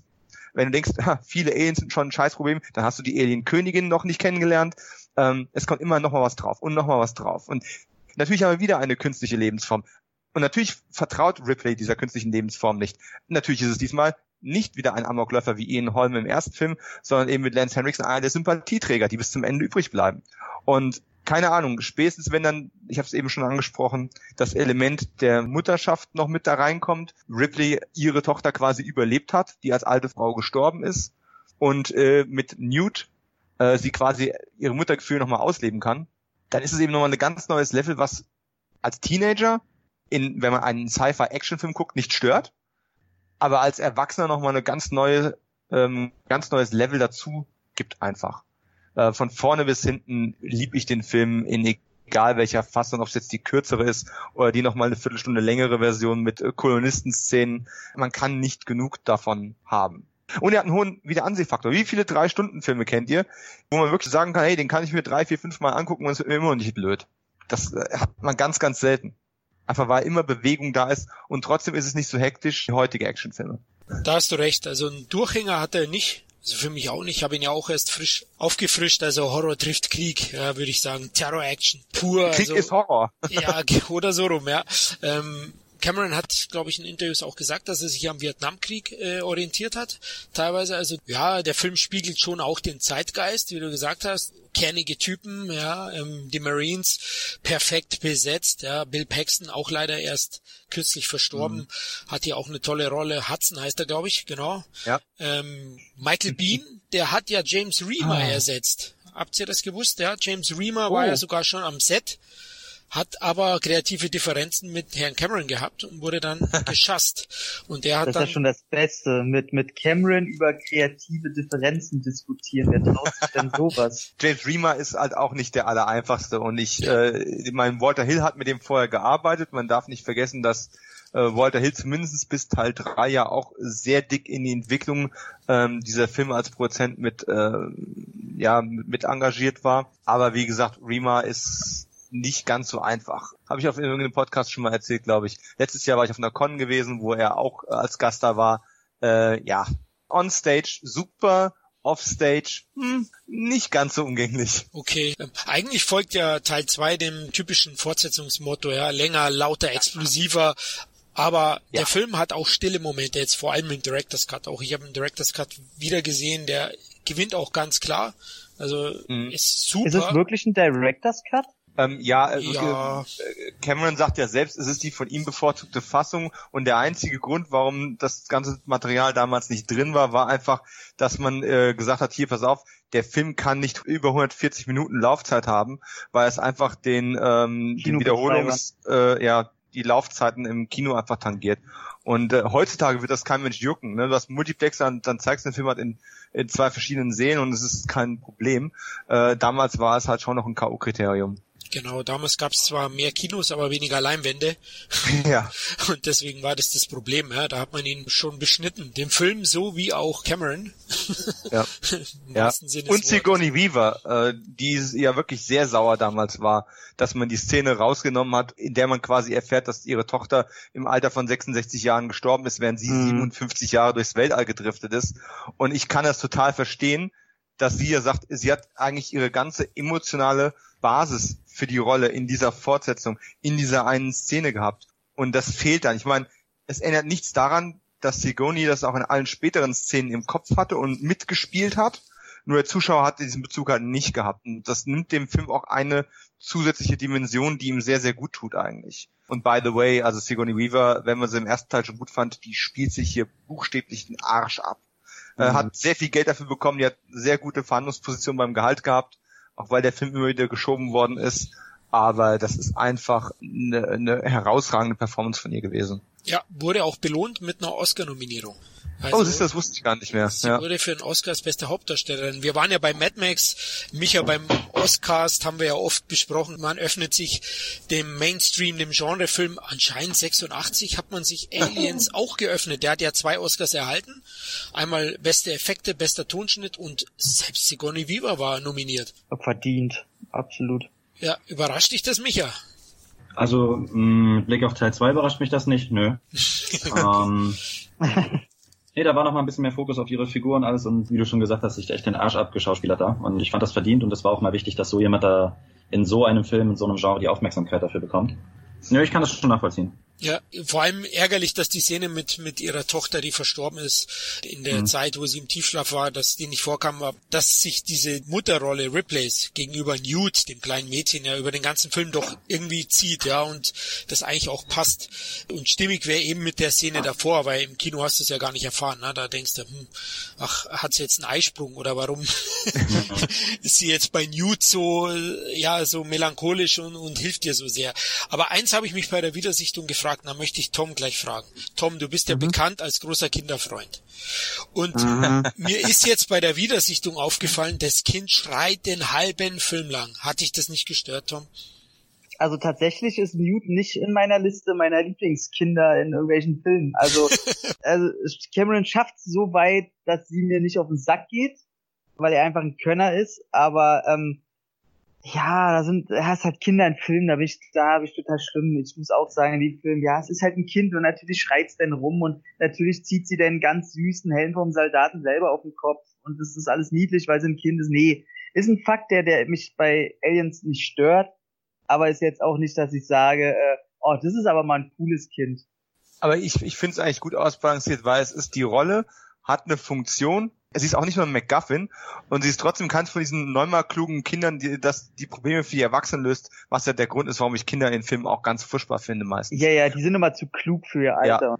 Ja, und du brauchst irgendjemanden, der schreit. In dem Fall waren es eben äh, Private Hudson und äh, Newt, die dauernd am Schreien haben. Ich finde ich finde tatsächlich, sorry Bill Paxton, ich vermisse dich trotzdem, aber ich fand das, das Geschrei und ewige Gemecker von Private Hudson fast anstrengender als die drei Schreie von Newt. Ja, ja, stimme ich zu. Fast Ja, schon da ist dann- Overacting, da ist- oder? Ja, ich meine, gut, dafür war er ja damals vor allem noch bekannt gewesen. Äh, er wurde später besser, ruhiger und ich meine, es ist auch okay, dass auch nicht alle Marines so super harte Typen sind und es irgendeinem auch unter die Haut geht, ist ja völlig in Ordnung. Aber du hast schon diese Lieutenant-Rolle, der dann sich eben als ähm, jemand nur in der Theorie sehr gut ausgebildet herausstellt und in der Praxis dann eben auch sofort überfordert ist, wenn es Probleme gibt, die nicht vorhergesehen sind. Das habe ich mich sowieso überhaupt die ganze Zeit gefragt. Die reden die ganze Zeit davon, ähm, sie sind darauf vorbereitet, sie sind äh, trainiert, sie haben tausend Kampfeinsätze schon gemacht. Ja, gegen was denn? Das ist die einzige Alien-Spezies, die in diesem ganzen Universum zu existieren scheint. Gegen was haben die Kampfeinsätze gemacht? Ähm, wo haben die Ja. trainiert? Gegen wen haben die trainiert? Gab es noch irgendeinen Weltkrieg, den wir verpasst haben? Das sind so Sachen, die ich mich dann auch immer mal wieder noch gefragt habe. Aber das sind nur so Kleinigkeiten, wo man halt sagen kann, da lässt die Welt noch Fragen offen, sind aber nicht relevant für den Film an sich jetzt. Ich Ja. Glaube, Hudson sagt einmal, ist es wieder eine Wanzenjagd. Also vielleicht vorher mit den Starship Troopers unterwegs gewesen, die Jungs. da könnte man ja ein schönes Crossover spinnen, glaube ich. Ja. Also, das wäre durchaus machbar. Ähm, aber Hudson, hast du recht, ist ein bisschen, ich fand ja, hey, ich glaube, ihr, ihr wisst schon, wen ich am coolsten fand von den Marines. Vasquez. ja, genau. Also, ich fand die wirklich verdammt cool. ja, so geil, ja. Allein mit ihrem roten Tuch, ja. Die ist ja von den Crips oder Platz oder so also richtig cool und die kann da auch ähm, absolut sich behaupten gegenüber den männlichen Darstellern. Es gibt ja doch praktisch in dem Film zwei starke Frauenrollen. Ähm, Newt sehe ich jetzt drei, wen siehst du als dritte? Naja, Newt, Newt. schon auch noch. Also bei dem ganzen Geschrei, bei dem ganzen Geschrei habe ich mich schon gewundert, wie lange sie da allein überleben konnte, äh, wenn sie da immer gleich so äh, hochgeht. Aber das sind nur Kleinigkeiten, das passt schon. Ihr habt schon recht, das ist okay. Mir ist es jetzt nur aufgefallen, ich habe den Film in sehr sehr laut gehört wegen den geilen Effekten und ihr Geschrei, das mir schon, da musste ich ein paar Mal leiser machen. ähm, wo es auch wieder zu dieser Trennung kam, ähm, kurz vor Schluss, na, da ist dieses, diese Radszene, glaube ich, wo sich zwei der Marines opfern, dann die Explosion in dem Tunnel und dann rutscht sie da wieder runter. Genau, aber der Film ist schon klasse. Ähm, Vasquez, einer der großen Darsteller. Micha, wen fandst du noch sehr erwähnenswert bei Aliens neben Reaver? Ja, definitiv Lance Henriksen als Bishop. Mm, Einfach von der Präsenz her. Ja. Newt haben wir ja schon besprochen. Fand ich eigentlich auch nicht ganz so schlimm wie äh, Bill Paxton. wobei ich das, wobei ich Bill Paxton wirklich als schon fast Parodie, so ein bisschen Overacting auf, ähm, auf das ganze Military-Gehabe verstanden habe. Beim ersten Gucken ging er mir ein bisschen auf die Nerven. Je öfter ich es geguckt habe, war es eher so ein Running Gag. Das macht aber fast alle Filme aus, halt insgesamt wieder sehr schlüssig und gelungen. Ja. Für mich ist es natürlich auch kein Wunder, dass äh, übrigens eine Kleinigkeit noch zu Janet Goldstein Vasquez gespielt hat. Ne? Was macht die heute? Betreibt einen Laden für BHs äh, in Übergröße. Nur mal so nebenbei. Sehr Oh. erfolgreiche Kette. Okay. Ähm, Auch, die hat auch immer nie einer erkannt in Terminator 2, ne? Richtig. Aber sie ist großartig in Near Dark. So wie alle anderen von äh, Aliens eben auch. Ja, da hast du recht. Ja. Toller Film auch. Also Near Dark ist einer der besten Vampirfilme aller Zeiten und definitiv einer der allerstärksten der 80er. Aber das nur mal so nebenbei bemerkt. Womit sich natürlich auch der Kreis wieder schließt zu Lance Henriksen. Äh, jeder, der sich wundert, dass ich noch nicht groß angefangen habe. Ich wollte nicht der Erste sein, der es erwähnt. Ähm, aber natürlich Lance Henriksen als Bishop eine der äh, prägenden Rollen seiner Karriere, die auch wirklich mit die Grundlage dafür waren, dass er heute überhaupt diese ähm, Genre-Karriere hat, im Guten wie im Schlechten, die er eben heute hat. Und ich meine, er ist ja nach wie vor enorm aktiv, zehrt aber auch immer noch, dass alle Leute sagen, hey Bishop, ne? Oder dass er auf Conventions geht und Leute sagen, hey, mach mal den Messertrick. Und äh, gerade der Messertrick ist natürlich so ein Ding, wo ich sagen muss, das ist halt auch einfach eine super Szene, um so eine Figur vorzustellen. Ne? Man erwähnt erstmal noch gar nicht, dass er ein synthetischer Mensch ist. Man zeigt es dann in dieser, in dieser Szene die Überlegenheit oder Souveränität und auch die Selbstverständlichkeit und diese Natürlichkeit, wie er damit umgeht. Und er hält sich selbst nicht für besser und setzt sich ganz selbstverständlich dahin. Das ist einfach, ich weiß gar nicht, wie weit ihr das wisst, aber, oder wie weit es im Making-of angesprochen worden ist, dass auf den DVDs und Blu-rays mit drauf ist. Aber ursprünglich äh, war, sollte das Drehbuch ja auch so beginnen, dass quasi alle im äh, Kälteschlaf sind, auf dem Weg zu dem Planeten und ähm, ein einziger Wachhabender da ist, der komplett isoliert und einsam da seinen Dienst äh, verseht über Wochen, Monate, im Zweifelsfall Jahre hinweg. Und das ist dann eben die künstliche Lebensform, die ja gar nicht in Hyperschlaf versetzt werden muss. Und äh, das wäre dann eben Bishop gewesen. Und diese Szene hat es nie in den Film reingeschafft. Aber Bishop hat es eben in den Film reingeschafft. Und das ist schon ein interessanter Gedanke. Und äh, übrigens, ne, ich habe es mit meiner Freundin jetzt auch gerade Teil 2 zusammen gesehen. Und die hat gesagt, oh ja, komm, das hätten sie jetzt aber auch nicht so schnell abspielen müssen mit dem Messer. Ja, das war nicht schnell abgespielt. So, sie, im Gegenteil, sie haben den ganzen Kram sogar zweimal drehen müssen, weil die ursprüngliche Version haben sie dann tatsächlich mit einer ähm, Hochgeschwindigkeitskamera gedreht, um das Ganze etwas ähm, Slow-Motion-mäßiger ähm, abspielen zu können. Und das Material war nachher nicht zu gebrauchen. Da hatten die irgendein Formatproblem. Und dann mussten sie Henriksen und Paxton nochmal ans Set holen, nachdem der Film bereits abgedreht war. Und beide sich auf der Abschiedsparty volllaufen lassen haben. Und dann musste der, musste der mit einem Restalkoholpegel, mit dem er nicht Auto fahren dürfte, diesen Messertrick nochmal machen. Und hat sich dann, hat dann dabei auch zum, äh, zum ersten und einzigen Mal mit Paxton am Finger erwischt, äh, geschnitten. Finde ich nach wie vor eine faszinierende Sache. Also, ähm, großes Kino. Ja, also Aliens, brillante Besetzung, hochkarätige Spezialeffekte, eine meisterhafte Inszenierung. Dabei finde ich toll, dass Cameron eben nicht Scott kopiert nicht den ersten Teil. Also er setzt hier nicht so auf die subtile Spannung von, von Alien 1, sondern er bietet dem Zuschauer den direkten Terror, ja. Aber dabei nicht zu vergessen eben die stillen Momente mit Newt oder mit den anderen Figuren, also die Charaktertiefe gelingt hier auch sehr gut, weil es dauert ja auch ein bisschen, ja. ne, bis sie dann wirklich loslegen. Ich bin erst überrascht, ähm, beim Director's Cut dauert er doch mhm. eine Stunde 15, circa. Mhm. Das ist genau das, was mir jetzt auch aufgefallen ist. Ja. Im Endeffekt kommt das, kommen die Aliens ja, es kommen mehr, äh, aber die kommen auch nicht früher als in Alien. Der lässt für sich genauso viel Zeit, ja. nur dadurch, dass du halt noch mehr Charaktere hast und noch mehr äh, Location-Wechsel und einfach auch diese, du hast schon eine Beziehung zu äh, Alan Ripley und du kennst die Ereignisse aus dem ersten Film und dann sitzt sie in so einem Board-Meeting da, ähm, wo lauter Anzugträger ihren dauernd sagen, was, was sie für einen Quatsch erzählt und dass es einfach alles nichts taugt, nichts wert ist und ja, das ist einfach, du bist emotional investiert in die Figur, in dieses Universum, dass es nichts ausmacht, dass du noch mal eine Stunde warten musst, bis das nächste Mal irgendein Viech kommt. Hammer. Ja, weil du sagst Anzugträger. Hier bekommt ja diese Corporation, die Böse, das erste Mal ein menschliches Gesicht, nämlich mit mhm. Paul Reiser, der oh, ja. auch fantastisch... Geburtstag gehabt jetzt gestern, ne? Ja. Gestern? Ja. Genau, erst, erst kürzlich, ja. Ich weiß jetzt nicht, ob es gestern war, aber er spielt dieses schleimige Arschloch. Nennen wir es doch, wie es ist. ja. Wirklich großartig. Also, also man nimmt ihm ja am Anfang ab. Ne? Er, er, er tut ja so, ja, nö, er ist da nicht so und wir nehmen nichts mit und hin. Er macht es schon sehr gut, wickelt sozusagen äh, Ripley ein und dann sieht sie aber doch, wie durchtrieben dieser Konzern ist von Anfang bis Ende. Ne? Also er nimmt ja gleich alles in Kauf, ähm, nur um diese Spezies, den Organismus äh, sichern zu können. Ja, Paul Reiser auch klasse, oder? Absolut. Ich, ich hasse diese Figur definitiv. Und das äh, ist auch ein klares Zeichen dafür, dass Paul Reiser da viel richtig gemacht hat. Ich habe ja gerade erst irgendwie hier vor einer Woche oder was ähm, eine Rezension geschrieben zu äh, Dirty Cops. Ich habe ihn lange nicht mehr gesehen. Und ähm, dann kam er da als Polizeichef auf einmal wieder und ich dachte die ganze Zeit, den Kerl kennst du doch irgendwo, der hat doch schon mal so einen so einen arschigen Bürokraten. Irgendwo. Das ist Paul Reiser, verdammt. so ein Arsch. Ja, der war ja überwiegend im Fernsehen, ne? später zu sehen ich glaube, er war sogar sehr gut bezahlt. Wie hießen die Serie? Der war, hat eine Million pro Folge bekommen. Was? Uh, Mad About You oder so heißt die, glaube ich. Ähm, ja, ja. Äh, die mit, mit, mit, mit, ah. Helen Hunt. Äh, ja, genau. Ja, da hat er eine Million ah. pro Folge bekommen in den letzten Was? Staffeln. Ja, ich habe es nochmal nachgegoogelt. Also wenn der Wikipedia-Eintrag stimmt, aber er muss wohl, also wir wissen ja alle, die haben ja so ein Steigerungsgehalt, wenn die Serien in eine höhere Staffelzahl kommen und der, die hatte sieben Staffeln und war ein Riesenhit. Hm. Also ich wusste auch nicht, dass er dann doch so gut eine Zeit lang verdient hat, weil äh, im Kino ist er eigentlich schnell verschwunden. Also wüsste ich jetzt auch keinen Film außer Aliens, ehrlich gesagt, wo er mir groß aufgefallen ist.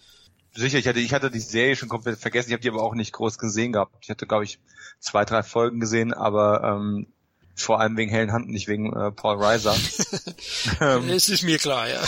ähm, und äh, ja, ich meine, er war in irgendeinem in einem oder in zwei Beverly Hills Cop Filme drin gewesen, aber das hat, das ist halt eine große Kinokarriere hat der im Endeffekt nicht gehabt, ne? Ja, aber ich denke mit der Serie hat das Beste draus gemacht, genau. Ja, ja. Michael, wie findest du Aliens? Ja, äh, Ich finde, das ist ein würdiger Nachfolger. Ich bin, wie gesagt, ein Fan von Teil 1 und ich mag es generell, wenn es ein bisschen dezenter ist und äh, James Cameron ist jetzt nicht bekannt fürs Dezente. Nichtsdestotrotz kam der damals einfach zur richtigen Zeit und ist auch die richtige Antwort auf den ersten Teil, wenn man wirklich eine Reihe starten will, die einfach sich, ja, die einfach flexibel ist und jedes Mal was anderes liefert. Und insofern echt nicht meckern, der ist halt einfach verdammt gut, der Film. Selbst wenn man sich das nicht eingestehen wollen würde. Ich weiß auch nicht, wie oft ich den jetzt schon geguckt habe, aber er ist definitiv einer von denen, die ich am meisten geguckt habe. Ja, mega gut. Trotz der Länge, ne? Genau. Trotz der Länge. Ja. Trotz der Länge. Und das ist immer, sage ich, der Ritterschlag für einen Film. Also, oder Tom, wenn man die Länge nicht einmal wirklich anmerkt. Ja, da bin ich auch dabei. Also mich, mich langweilt jetzt keiner Sekunde. Also selbst die ganzen Sachen, die man so, so angesprochen hat, das könnte sein und woher kommen die denn? Und das, diese ganzen Hinterfragungen, die vergisst man ja total, weil der Film einfach wie eine Achterbahnfahrt funktioniert. Da hinterfragt man nicht Sachen, die nicht drin vorkommen oder vielleicht storytechnisch nicht ganz schlüssig da irgendwie geklärt sind, die hinterfragt man auch einfach nicht, auch nicht nach dem Gucken, weil der Film perfekt ist. Also ich muss sagen, es gibt bei mir eine einzige, und das tatsächlich, wie verfickt nochmal soll am Ende die Alien-Königin noch in dieses Raumschiff geklettert sein? Ey, es geht einfach zeitlich nicht. Du siehst, wie, wie Gordon Weaver mit Utah reinkrabbelt und sofort fliegt Lance Hendrickson mit dir weg. Und da gibt's mhm. einfach null, da gibt's einfach kein Fleisch, wo die Alien-Königin zeitlich da irgendwie hätte reinkommen können. Und auf einmal krabbelt die zum Schluss da raus. Kann die sich teleportieren äh, oder was? Ich kann dir das erklären. Die hat oh die Gott. Arschbacken zusammengekniffen, hat einen Megasprung unten in das Fahrwerk reingemacht, dann ist das Fahrwerk eingezogen worden, jetzt hat sie klein gemacht und dann beim ja. Landen ist sie wieder rausgekrabbelt. Also das sie hat sie halt auch schon hundertmal trainiert, ne? Das hat sie wahrscheinlich ja, schon zigmal geübt. Genau, ja. für, für, für solche Situationen hat sie halt vorgesorgt und sie hat noch einen Ant-Man-Anzug, dass man es nicht sieht. Und ja, also das, also das ist wirklich eine Szene, wo ich mich auch frage, ey Cameron, das muss doch schon beim ersten Schnitt aufgefallen sein, weil du siehst ja wirklich, wie die Klappe beim Fliegen zugeht, während er auch schon wegfliegt und der, der, der Fahrstuhl war auch noch nicht mal oben. Also es, da fehlt komplett was. Und ähm. das stört mich jedes Mal, wenn ich diesen Film gucke. Da gibt's so zwei, drei so Kleinigkeiten. Letzten Endes auch dieses, ähm, das Alien, das in den ersten Gleiter reingekommen ist. Äh, dieser Gleiter hat nur, hatte kaum ja. aufgesetzt, da ist der Wagen rausgefahren und du siehst dabei zu, wie der wieder abhebt. Wie ist das Viech dann da noch schnell reingesprungen? Das ist genauso genau, eine offene Frage wie letzten Endes eben auch, wie Ripley fährt mit dem Aufzug runter, sucht nach dem Kind, tritt Mutti mal ordentlich in die Gebärmutter rein und fährt dann wieder, wieder zurück. Und dann ist der Aufzug auf einmal oben. Warum ist der Aufzug oben? Wer ist denn hochgefahren? Ja. Warum muss jetzt warten, dass der Aufzug wieder runterkommt? Naja, weil es ja. Dra dramaturgisch eben schön ist, ne? Also meine Horrorszene als Kind, also der Film kam ja zu meinem Geburtsjahr auch erst raus, aber ich habe den, glaube ich, mit acht oder neun gesehen und meine Horrorszene überhaupt in dem Film war, wo Bishop diese ewig lange Strecke in diesem Rohr kriechen oh. muss. Der kann seine Hände ja nicht mal nach vorne machen, sondern er bewegt einfach nur die Schultern. Und du weißt, mhm. oh Gott, du hättest gerade so einen Anfall. äh, und also, nee, das, das könnte, das, ich hätte es nicht gemacht. Das, das, ja. Selbst wenn mein Leben davon abhängt, ich hätte niemand in diese Röhre bekommen.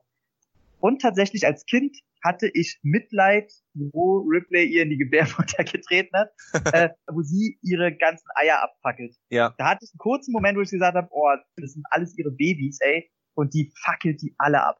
Total ja. verständlich, gar keine Frage. So, die sind bösartige Viecher, aber es sind doch halt irgendwo Tiere so und die kommt da hin und mäht die einfach und fackelt die alle ab. Okay, da habe ich eigentlich keine Probleme damit gehabt. Jetzt ähm, kann mich gar nicht mehr erinnern, ob ich als junger Aber Mensch es war so ein Mutterkampf. So, es war ja, das stimmt. Ähm, genau. Anlage wird sowieso in die Luft fliegen und sie haben dieses, dieses Blickduell und genau, genau. Ähm, das ist das erste Mal, wo die Aliens auch quasi mit so einer Art von Gnade oder überhaupt reagieren und nicht einfach nur auf Instinkt auf jemanden zukommen. Und sie schickt ihre ihre Soldaten wieder zurück, die ziehen sich zurück und sie mäht das trotzdem. Also sie will ja einfach nochmal zeigen, pass auf, hier ist mein Mittelfinger und der hat einen Flammenwerfer. Ähm, ja. Das äh, kann ich nachvollziehen, hat mich früher auch so ein bisschen so, ich dachte, oh, das ist aber fies. Ja, allein, dass er das dadurch schafft und äh, die Alien-Königin, ey, was, also als Kind, also gab's was Cooleres als diese Alien-Queen? Also außer vielleicht vom klar Klassikern wie Terminator oder dem Robocop oder so, aber es ist schon in derselben Riege wie diese Viecher, die Alien-Königin. Oh hm. Gott, was habe ich die geliebt, ey. Und dabei hat die Giga gar nicht erschaffen, ne? Das nee. war Obwohl auch, muss man auch sagen, also die Aliens selber, das fällt den Leuten immer gar nicht auf, die wurden auch komplett redesigned. Mhm. Also die sehen auch jetzt anders aus. Den Schädel sieht man nicht mehr durch diesen langen Höcker durch, wo man noch erkennen konnte, dass das durch einen Mensch entstanden ist, durch den Facehugger, dass man dann menschlichen Schädel unter diesem Kopfhöcker sieht, äh, durchscheinen. Das haben sie jetzt komplett geschwärzt. Und äh, das Design an sich wurde jetzt auch äh, ein bisschen geändert. Ja, und dann aber für, für mich halt auch dann am Ende, klar, das mit der, mit der Königin war schon ein blöder ähm, Bu-Effekt am Ende noch, aber nichtsdestoweniger, du hast dieses verdiente Siegerende und sie Mhm. kommen die Rampe runter und Bischof hat seine seine äh, seine ikonischen Momente. In der Sekunde kriegt er von hinten ja umgekehrte Sexualität, ne? Die Frau nimmt sich den Mann vor, Ja. wird von hinten schön durchbohrt und dann äh, eben mal Die äh, Throat mal anders. ja, das war puh, das war schon auch echt hart. Er lief mir auch als Kind tatsächlich eine Träne runter. Also Ja. es war halt so, wo du gesagt hast, ey, Bishop und jetzt hat sie halt ihre Angst vor, vor Androiden besiegt und es war gerade der schönste Moment zwischen den beiden. Ja. Und er lässt ihn nicht eine Sekunde danach sofort, zack. Ja. Und denkst, Alter. Aber das macht er ja den ganzen Film über. Du, du hast diesen Moment, wo Michael Bean ist endlich der Anführer, weil alle anderen inzwischen jetzt weg sind oder tot sind, ne? Und auch der, auch der Gesellschaftsmann ist dann irgendwann nicht mehr da. Und jetzt haben wir nur noch ähm, hier unseren, unseren äh, Corporal Hicks und wir haben uns Ripley und da könnte auch was draus werden. Die beiden haben eine Szene miteinander und schon gut ist die Verätzung da. Und er ist, und er Stimmt. muss sich von der, und er muss sich von der Frau raustragen lassen. so, Wei ähm, wei weißt ja auch, ne, dass ähm, diese eine Szene, die du angesprochen hattest, wo man dieses Familienbild zwischen äh, Corporal Hicks, Sigourney Weaver und Newt, da gibt's ja ein direktes, das könnte man sich als Poster ausdrücken, wo die drei sich so umarmen. mh, Und das hatte er ja komplett auch nur deswegen gedreht, weil er sich gedacht hat, bei einem bestimmten dritten Teil wollte er sehen, dass die als Familie agieren. Ja. Also er hatte schon im Hinterkopf, dass äh, Sigourney Weaver und äh, äh, wie heißt er? Nicht Michael Bean, Michael Bean, dass die richtig zusammenkommen und so. Der Gedanke war schon da. ah, tja, Schade, ja, der Neil Der ganze Blomkamp. David Fincher. Ja, und jetzt aktuell wäre es ja zumindest in die Richtung gegangen. Also mit dem Neil Blomkamp Version, die jetzt auch erstmal genau. verschoben worden ist. Eins noch, bevor wir zum dritten Teil kommen und Michaels großen Auftritt. ähm, der Score von James Horner, der treibende Score, ist auch für mich der beste Alien-Score. Wie, wie findet ihr den? Auch gut, Hm. ja. Schwer zu sagen, weil Ja. die alle vier wirklich, also die Soundtracks sind Wahnsinn. Aber wenn ich mich entsch ja, tatsächlich, aber der hat auch immer dieses militärische Thema drin, ne? Da Ja, geht es 80er. einfach sehr mit. Ja, Ja, ja. genau. Wahnsinn. äh, muss ich ein kleines Jein reinhauen. Also ich meine, der Score ist gut und der passt auch gut, ist aber nicht mehr mein Lieblings-Soundtrack aus der ganzen Reihe. Aldi, weil ich mich inzwischen doch sehr stark an den Ähnlichkeiten störe, die dieser Score zu ähm, der Zorn des Khan Star Trek 2 hat. Da hat Horner schon sehr stark Recycling äh, untereinander betrieben und das stört mich doch ein bisschen arg. Okay.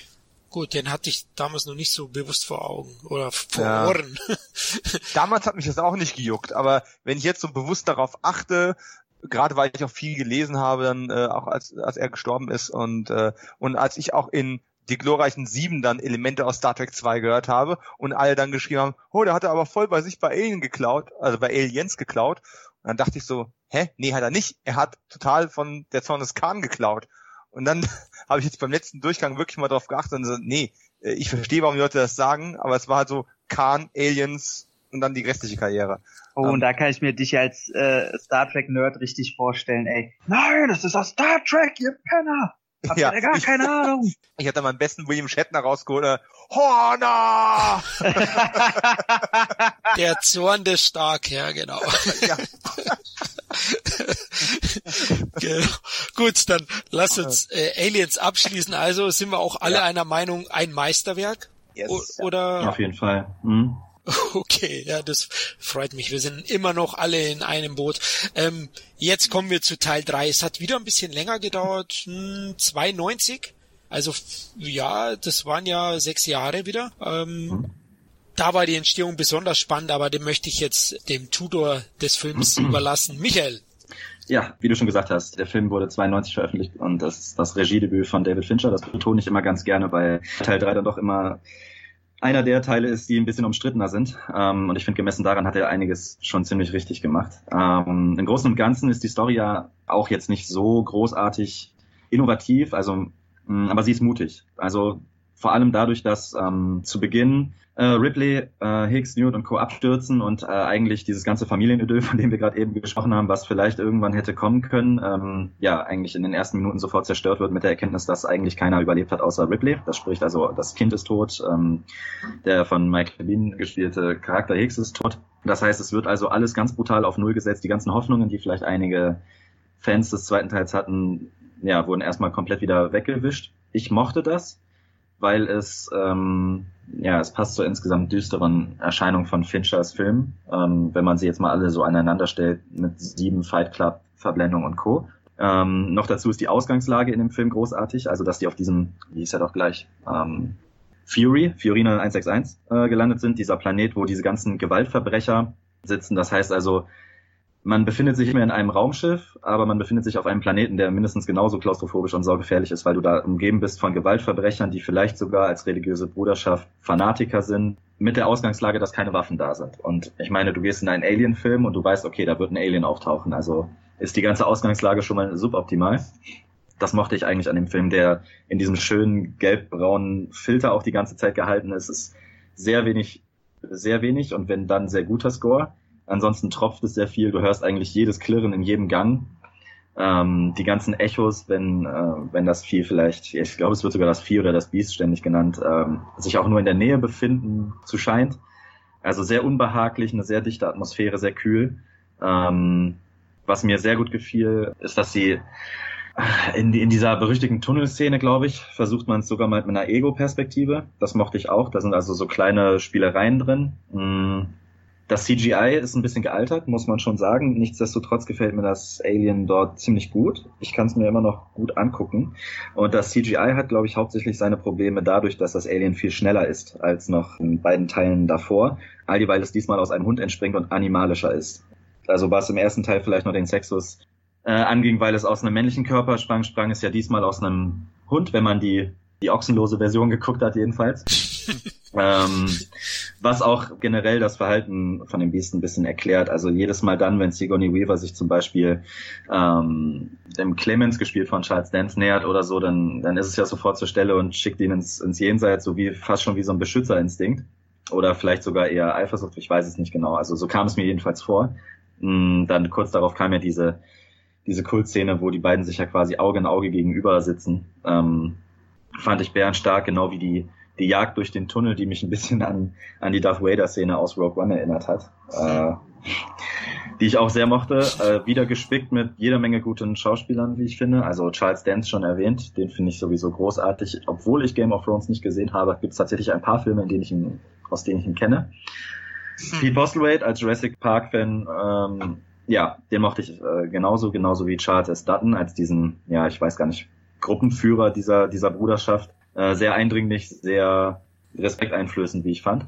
Und ähm, ja, der Film hat einzige, hat einzelne Logiklücken, das weiß ich. Ähm, ich glaube, im Director's Cut wird das klar. Ähm, da verschwinden einfach zwischendurch Figuren, die vorher auch Screentime hatten, die einfach nicht mehr auftauchen, weil, im Directors hat, glaube ich, dass Alien zwischenzeitlich eingefangen wird. Und bei dem Versuch gehen ein paar Leute drauf, die du einfach im Original, die tauchen einfach nicht mehr auf und du weißt gar nicht, was mit dem passiert ist. Solche Dinge sind halt suboptimal gewesen. Aber ich bin ja immer so ein bisschen rebellisch veranlagt und mag es, wenn man sich so ein bisschen was anderes traut. Und Alien 3 war einfach unglaublich anti-Hollywood. Also erstmal hast du Ellen Ripley, die zwar jetzt schon etabliert war als die starke Frauenrolle, aber diesmal mit Glatze, also nochmal eine Spur in die Höhe getrieben. Es gab keine Waffen, und ähm, es gibt keine wirklichen Helden, das sind alles Antihelden und Verbrecher auf diesem Planeten. Du entwickelst zwar eine Sympathie, aber bist am überlegen, darf ich das überhaupt? Das sind vielleicht alles Mörder oder Vergewaltiger. Durch die drei Teile durch zieht sich eigentlich nicht dieses, ähm, dieses Gefühl, dass es keine Hoffnung gibt. Also wie vielleicht am Ende von Teil 2 von James Cameron noch gewollt. Äh, schon erwähnt, der Tod durch, von dem Kind, von Newt, äh, der Tod von Hicks. Und letzten Endes auch der Tod von Alan Ripley durch den ikonischen Sprung in, ins Blei. ähm, Heißt also, der Film endet auch ohne Happy End. Also er endet schon mit einem Happy End, wenn man will, dass das Ding endlich besiegt ist und so weiter. Aber ja, wenn man die, wenn man an den Figuren hing, dann war der doch schon recht konsequent. Und ich mag Axos halt, weil ich Newt schon so ein bisschen wie ein Klotz am Bein empfunden hätte im nächsten Teil. Also dieses gezwungene Familienidyll, genau wie dieser, dieser Bezug, diese Bezugsperson Hicks zu Ripley, die passte einfach nicht in, in, in die Gesamtatmosphäre und vor allen Dingen noch mit mehr Blick auf Teil 1 als Teil 2 ähm, war das für mich so irgendwie stimmiger ja, und deswegen bin ich eigentlich auch ein Fan von Teil 3. Also ich ähm, verstehe schon die Kritiken, dass es teilweise vielleicht ein bisschen zu schnell geht, dass die Dialoge vielleicht nicht ganz so ja, tief oder die Charakterzeichnungen vielleicht ganz so tiefgreifend sind wie in den ersten beiden Teilen, aber ähm, im Großen und Ganzen fand ich den unglaublich spannend wegen der dichten Atmosphäre. Ich glaube, das ist auch der Teil, bei dem es relativ schnell zur Sache geht im Vergleich zu Teil 1 und Teil 2. Ich glaube, da wartet man nicht ewig, das geht ruckzuck. Äh, und trotzdem, meiner Meinung nach, bleibt die, bleibt die Spannung ständig äh, aufrechterhalten. Deswegen bin ich ein Verfechter von, von Teil 3. Okay, Teil 3, der ist ja auch, ich würde mal sagen, mit der düsterste von der Atmosphäre her mhm. auch. Ähm, ja, geht schon so ein bisschen back to the roots. Also so ein bisschen könnte man da schon Teil 1 drin sehen, auf jeden Fall gegenüber Teil 2. Ähm, mhm. Der hat auch eine sehr spannende Entstehungsgeschichte. Also es, da gab es ja, glaube ich, einen Regisseur Tom, ein anderer war da mhm. zuvor, irgendein Holzplanet oder irgendwas habe ich da mal gelesen. Genau, von der Idee her sollte es ja so sein, dass im Weltall ein Planet, der komplett aus Holz besteht und der beherbergte eine Religion die das halt äh, verbietet, mhm. irgendwelche Waffen zu beherbergen, halt, wie man es, ich sag mal, von irgendwelchen äh, sehr stark gezeugten Christen oder ähnliches kennt. Und deswegen hast du auch noch diese religiösen Aspekte in dem dritten Teil. Das, das sind die einzigen, die es von der Idee noch überlebt haben, weil es vom Budget einfach nicht machbar war. Und mhm. David Fincher, denn auch der relativ spät dazu kam, nicht die, war nicht der größte Fan von der Idee. Allerdings mochte er natürlich diese Abgeschiedenheit des Ganzen und ähm, das hat er dann übernommen. Aber wie du schon sagtest, also ich bin ja auch Fan vom dritten Teil, mhm. gerade von der längeren Version, die sehr viel erklärt, die es leider nicht in der perfekten Qualität gibt. Also der Director's Cut, der springt ja in den Szenen, die ausgenommen wurden, springt er in der Qualität ein bisschen hin und her, was ein bisschen nervig ist, aber trotzdem den, den Filmgenuss äh, zum, zu der normalen Version auf jeden Fall steigert, weil es einfach ein viel runderes Produkt ist sagt ihr erstmal, aber ich bin auf jeden Fall auch Fan vom dritten Teil und verstehe den Verriss immer nicht ganz. Das Einzige, was man ihm so ein bisschen unterstellen kann, ist, dass er halt im Gegensatz zum zweiten halt nicht in eine neue Richtung geht. Also der ist schon Alien 1.5 so ein bisschen, was das Setting angeht, von der Bildsprache, auch wenn David Fincher da viel eigenes reinbringt, wie zum Beispiel diesen Bronze-Look. Und ich fand sehr äh, interessant, dass das Alien jetzt halt mal nicht aus dem Menschen herausbricht, aber da haben sie viel zu wenig draus gemacht. Mhm. Ähm, was ich sehr schade finde, auch wird im Film halt gar nicht thematisiert. Also da kommt's halt ähm, entweder aus dem Hund oder aus einem Ochsen, wobei das aus dem Hund natürlich viel realistischer ist, wenn man sich das Verhalten anguckt von dem Vieh. Das springt schon so so und rennt schnell rum, eher wie so ein junger Hund. Also es wackelt sogar mit dem Schwanz. Also genau, genau. Deswegen habe ich das mit dem Ochsen nie verstanden. Hätte daraus ja. dann ein ziemlich bulliges Vieh oder so entstehen müssen. Mhm. Ähm, aber sie thematisieren es auch nicht. Das ist einer der Chancen, die der Film sehr, sehr ähm, einfach äh, vermissen lässt. Ja. Dass sie da dann erklärt hätten oder dass das andere Fähigkeiten vielleicht bekommt, außer dass es an der Wand lang rennt, aber das hatte man schon zum Teil auch im zweiten Teil, dass sie da an ihren Wänden klebt. Aber dieser ganze Bronze-Look finde ich sehr geil, die düstere Atmosphäre bin ich sehr großer Fan von. Und ähm, Anfang der 90er so eine Art düsteren Film rauszubringen, ich meine, da hat sich das Studio ja auch ein bisschen wehren wollen. Aber wie Florian schon sagte, so gut ich den Film finde, die Entstehungsgeschichte von diesem ganzen Film ist nochmal eine ganze Ecke interessanter als der Film an sich.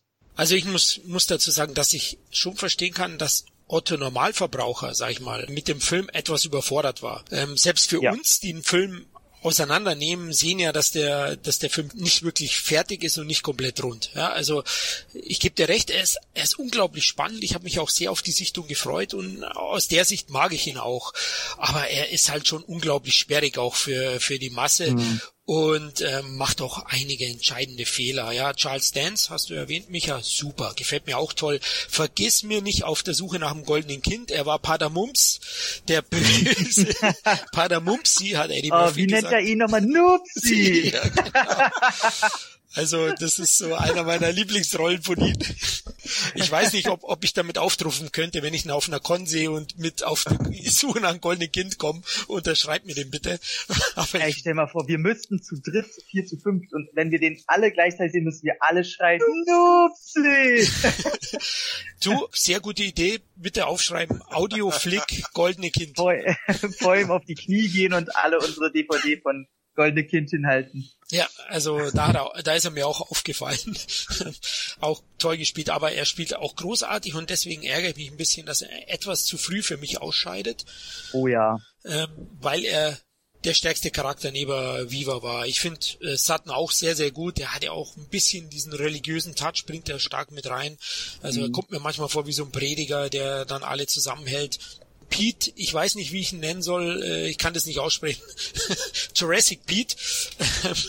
Postal Wade? Okay. Postal ja. Wade, Postal Wade, yes. Äh, den fand ich auch äh, sehr gut, ja. Also die Besetzung ist, ist schon klasse.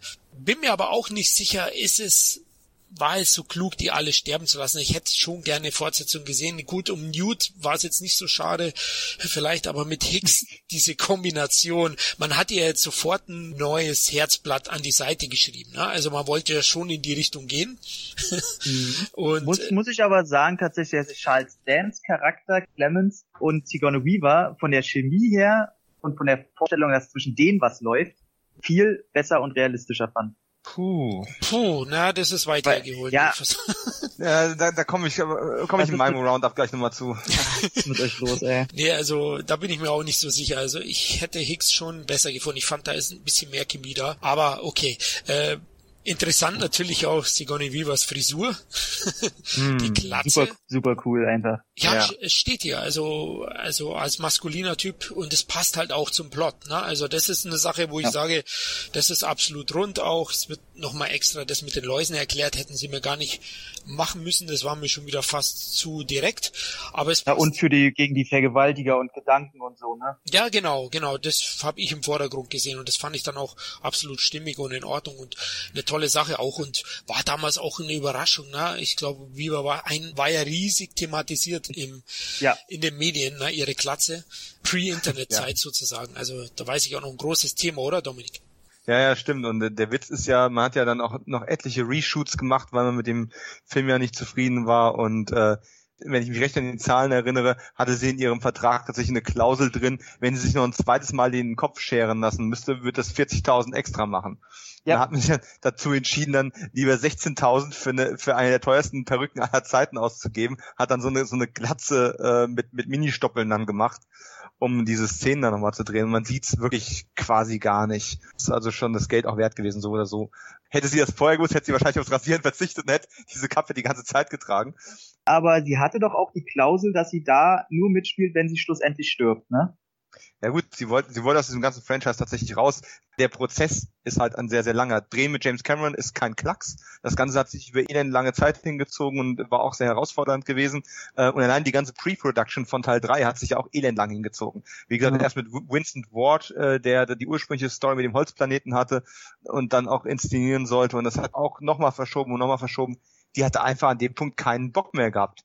Ich meine, heute wissen wir schlauer. Wir wissen, sie hat es noch ein viertes Mal belabern lassen oder bezahlen lassen aber damals war natürlich so eine gewisse Müdigkeit, eine Ripley-Müdigkeit da gewesen. Und ich muss auch sagen, sieht man mal davon ab, dass es natürlich starke Reminiszenz zu dem Ende von Terminator 2 gibt, mit dem Versinken im Bottich und dem Selbstopfer, ähm, ist dieses Ende für Ripley einfach großartig. Man muss davon ausgehen zu dem Zeitpunkt, das war's mit den Aliens. Das war jetzt so das letzte Überbleibsel. Man dachte schon im zweiten Teil, es wäre vorbei.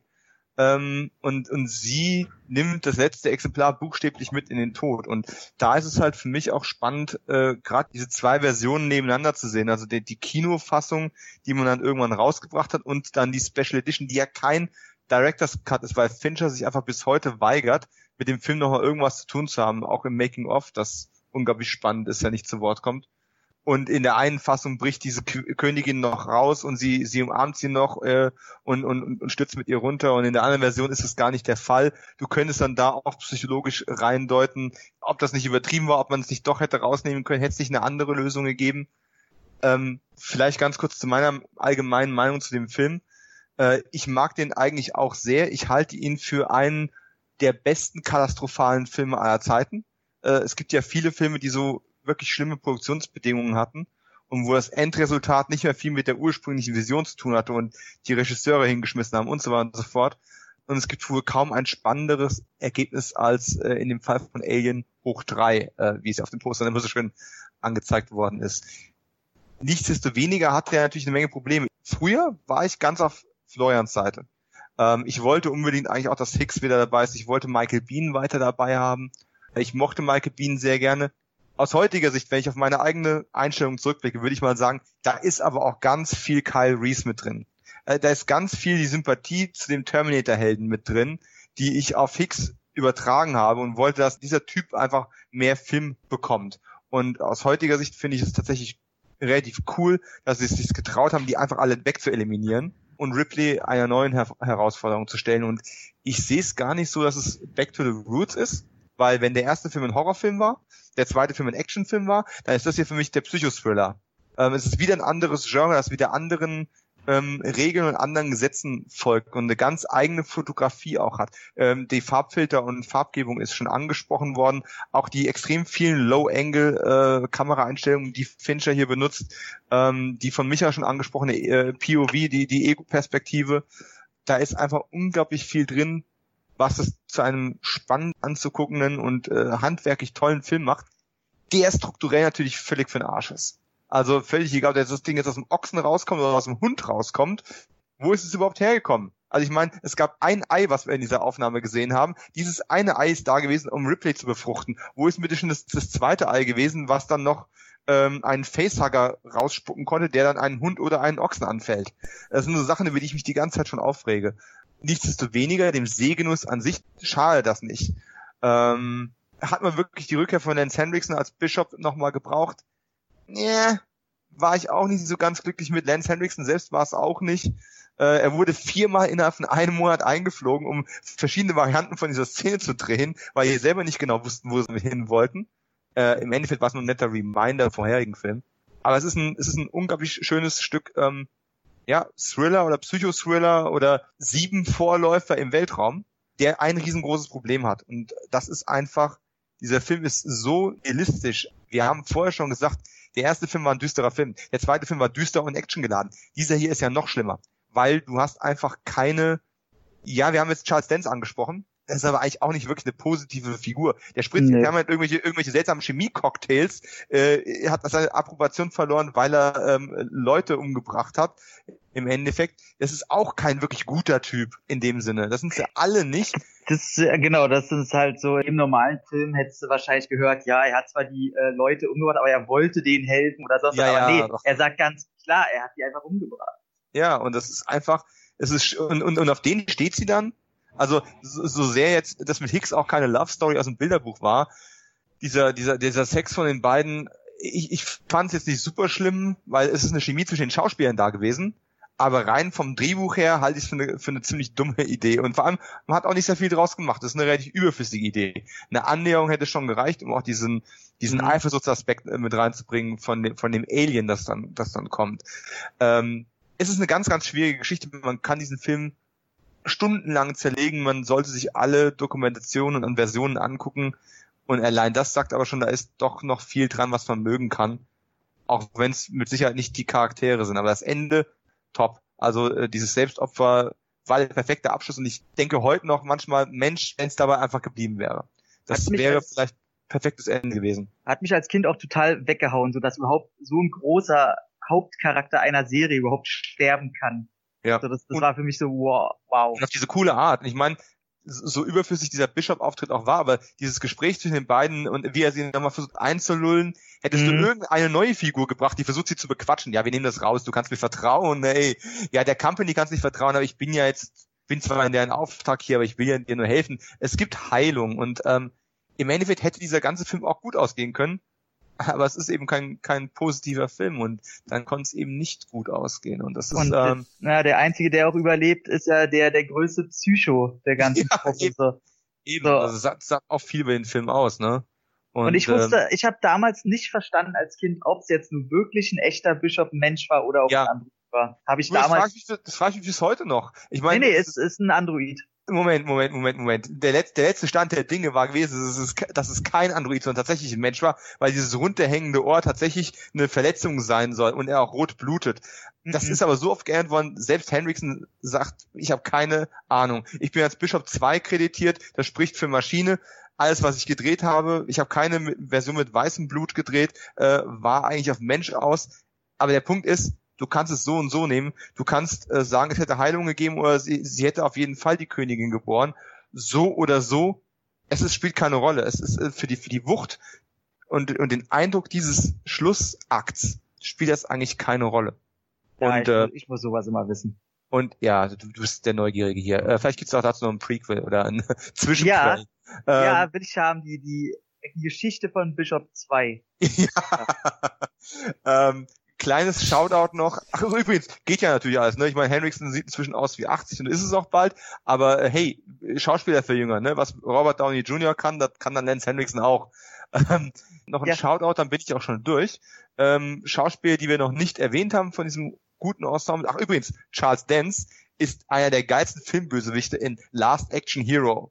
Oh ja, ja, das stimmt. stimmt. Hallo, ich ja. habe hier einen Menschen ja. getötet, das mit voller Hallo. Absicht. Fantastisch. Wenn man doch auch noch, also, wäre, da brüllt ja auch einer, Mann, halt die Fresse.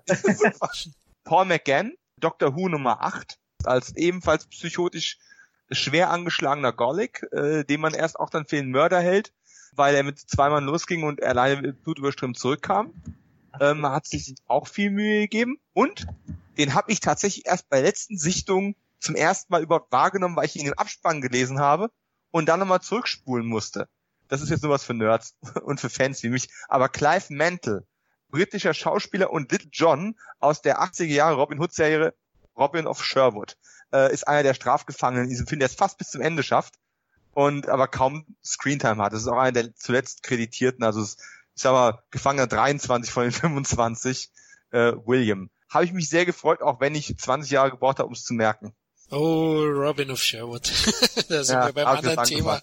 genau, du. Ihr das... alten Männer. Beste Robin Hood-Verfilmung aller Zeiten. Nur mal so nebenbei. Unterschreibe ich. Nie ja. was von gesehen, ey. Ja, du hast eben keine Ahnung. Ja. Aber gut. äh, Ganz kurz noch ähm, Alien 3, genau. Also hast du sehr schön drüber philosophiert, Dominik. Äh, unterschreibe ich auch das meiste. Es ist halt sehr starkes Debris-Werk. Ja? Also ich gebe dir mhm. recht, mit wem kannst du dich da schon identifizieren? Es fällt, fällt einem sehr schwer. Ich finde auch, der Film hat unglaublich starke Momente, hast du ja auch erwähnt, und hat aber auch wieder unglaubliche Schwächen. Ah, das kann ich ihm nicht so ganz äh, verzeihen. Also ich finde ihn nicht einen wirklich guten Film, wie ihr wahrscheinlich auch. Ich finde ihn ein unglaublich interessantes Werk, was ich als Cineast halt äh, schon sehr schätze. Aber als Film an sich, oh Mann, da macht man so viel Fehler. Da ist man teilweise konsequent, dann in anderen Bezügen wieder nicht konsequent. Aber das ist wahrscheinlich der Entstehungsgeschichte geschuldet. Trotzdem ist Alien 3 ein, ein sehr interessanter Film, den man als Filmfan unbedingt gesehen haben sollte. Also der hat was. Ich habe eine Frage in die Runde. Ähm, welche äh, in welcher Häufigkeit seht ihr die Alien-Filme? Oder andersrum gefragt, ist Alien 3 einer von den Filmen, die ihr mit am häufigsten oder mit am seltensten schaut, wenn ihr die Filme mal guckt? Am häufigsten. Also so, nicht ne? am häufigsten im Vergleich zu den anderen, aber genauso oft. Ja. Also. Okay. Ist mir nämlich auch so. Also ich bei mir ist er vielleicht der zweithäufigste, den ich sehe. Ich würde mhm. mal sagen, äh, Aliens sehe ich öfter. Mhm. Ja, bei ähm, mir ist mein, genau gleich. Ich meine, ich sehe generell sehe ich, wenn dann meistens alle vier zusammen. Ne? Aber ja, wollte gerade sagen, ja, ich gucke gar keine einzeln immer. Aber, aber ich habe ein paar auch immer mal einzeln oder einzelne Szenen mir davon mal angeschaut oder mich mit gewissen Aspekten beschäftigt. Und dann äh, käme Alien 3 tatsächlich aufgrund seiner Widersprüchlichkeit und seiner ähm, morbiden Faszination käme er auf Platz zwei nach Aliens. Hm. Für, für mich ist äh, prinzipiell das Franchise damit abgeschlossen. Also ich, Teil 4 war okay, ähm, aber für mich war es da einfach over. Also die, die ersten drei habe ich wahrscheinlich wirklich zehnmal häufiger gesehen als Teil 4. Mhm. Ja, es passt ja auch zum eigentlich an sich runden Ende, oder? Äh, ja, ja, genau. Also das muss man auch sagen. Ich schaue am meisten eins und zwei, drei. Ja, am wenigsten schaue ich Teil 4, definitiv. Ich finde auch, äh, Alien ist für mich eigentlich eine Trilogie. Mhm. Aber ich denke, ähm, Tom wird uns jetzt gleich eines Besseren belehren. Aber bevor wir jetzt Teil 4 besprechen, glaube ich, wollte Micha uns noch was sagen. Äh, korrekt, ja. Und zwar wollte ich mich äh, erstmal bedanken dafür, dass ich äh, in eure Familie mit aufgenommen wurde. Und auf der anderen Seite wollte ich Tschüss sagen, weil ich jetzt gleich noch einen privaten Termin habe, den ich wahrnehmen muss. Ähm, und ja, für mich die, das Alien-Franchise nach Teil 3 abgeschlossen ist. Äh, nichts für ungut, Tom. ähm, ich bin das nächste Mal aber auf jeden Fall wieder komplett mit am Start im Director's Cut. Und ähm, ja, ich verabschiede mich dann aber an dieser Stelle jetzt erstmal und bedanke mich bei euch. Gern geschehen. Na, dann wünschen wir dir noch einen schönen Heimflug. Ja. Mal schauen, wo es hingeht für dich heute. Okay. okay. irgendein Gesicht umarmen. Ja, mach ich. Mach ich, mach ich. Ja. okay. Mach ich auf jeden Fall, ja. Mach's gut. Äh, Mach's gut, Jungs. Also, ja. mach's gut. Ciao. Ciao. So, das war jetzt Drop the Replay. Tom erlebt jetzt eine Wiedergeburt und du kannst jetzt pinkeln gehen. Ja, ich war, ich war zwischendurch auch schon besser. Wenn Dominik immer anfängt. ehrlich, super. ehrlich, das freut mich. ja, egal, egal. Das merke ich mir. Dass das nächste Mal, wenn ich einen Monolog halte, sage ich danach, und Tom, wie stehst du dazu? und wehe, da kommt Schweigen. Da bin ich ja schon längst wieder da. also Tom, Micha hast du jetzt schon verscheucht mit Teil 4, dann leg mal los. Ja, er hatte keine, keine Lust mehr. Nee, tatsächlich, Micha musste kurz weg, der hatte einen Termin. Daher sind wir gerade nur noch zu dritt, aber das werden wir auch so überleben. Ja, Teil 4, ihr habt jetzt die ganze Zeit das ein bisschen ähm, raushängen lassen, als würde ich den so mega, mega geil finden, aber ich glaube, ich finde den halt nur besser als ihr. Ähm, okay. halte, halte den nicht für ein Meisterwerk oder sonstiges. Ähm, ja, diesmal auf dem Regiestuhl war Jean-Pierre Jeunet und der hat äh, vorher Delikatessen gemacht oder den von mir gemochten Stadt der verlorenen Kinder. Und also Elle, die Wiedergeburt ist, ist ein schweres Kind. Ich war damals, oh Gott, elf Jahre, als er ins Kino kam. Und somit der erste Alien, den ich so richtig bewusst wahrgenommen habe im Marketing und oh, jetzt gibt's einen neuen Alien-Teil und war tatsächlich ein bisschen verwundert ähm, im Nachhinein, dass die noch so drauf gepocht haben, unbedingt einen neuen Teil zu machen, weil finanziell hatte sich der dritte Teil nicht so wirklich gelohnt. Also der gilt gemeinhin so ein bisschen als Flop aber ja, vor allem das Budget recht hoch war. Ich glaube, eingespielt hat er sogar mehr weltweit als die Vorgänger, ja, aber genau, das Budget war schon 50 Millionen. Genau, also irgendwie mit Marketing und alles warst du, glaube ich, bei einem Budget von 75 und eingenommen hat er irgendwie 170 oder so. Und wer da die Rechnungen kennt, wann, wann schwarze Zahlen geschrieben werden, der weiß halt, ähm, okay, der wird erst ganz, ganz Jahre später durch Heimkino-Veröffentlichung wird der in den guten Bereich gekommen sein. Aber äh, genau, und jedenfalls kam dann Alien 4 äh, und die haben sich gedacht, okay, wen holen wir denn jetzt ran? Bisher hatten wir immer nur Regie-Neulinge. Und was können wir jetzt mit reinbringen? Holen wir einen Europäer, holen wir einen Franzosen. Bringen halt mal europäischen Stil rein. Und das merkt man halt dem Film extremst an. Sigourney Weaver ist wieder erwartens dabei, fand ich schon als Kind extrem scheiße. Oder als hm. Jungteenie oder wie man das auch immer. Ja. Weil wenn jemand konsequent stirbt in einem Film, was kommt immer nur wieder? Ja, dann kommt halt irgendeine Klongeschichte. Und das ist das Schlimmste, was man drehbuchtechnisch machen kann. Also mehr an Faulheit kann man nicht aufbieten, es sei denn, man bringt vielleicht noch eine Off-Stimme rein. Auf jeden Fall, ja, spielt jetzt ganze, oh Gott, 200 Jahre später. Yep. Und äh, Wayland Yutani wurde vom, vom Walmart aufgekauft. Erfährt man in einem Nebensatz.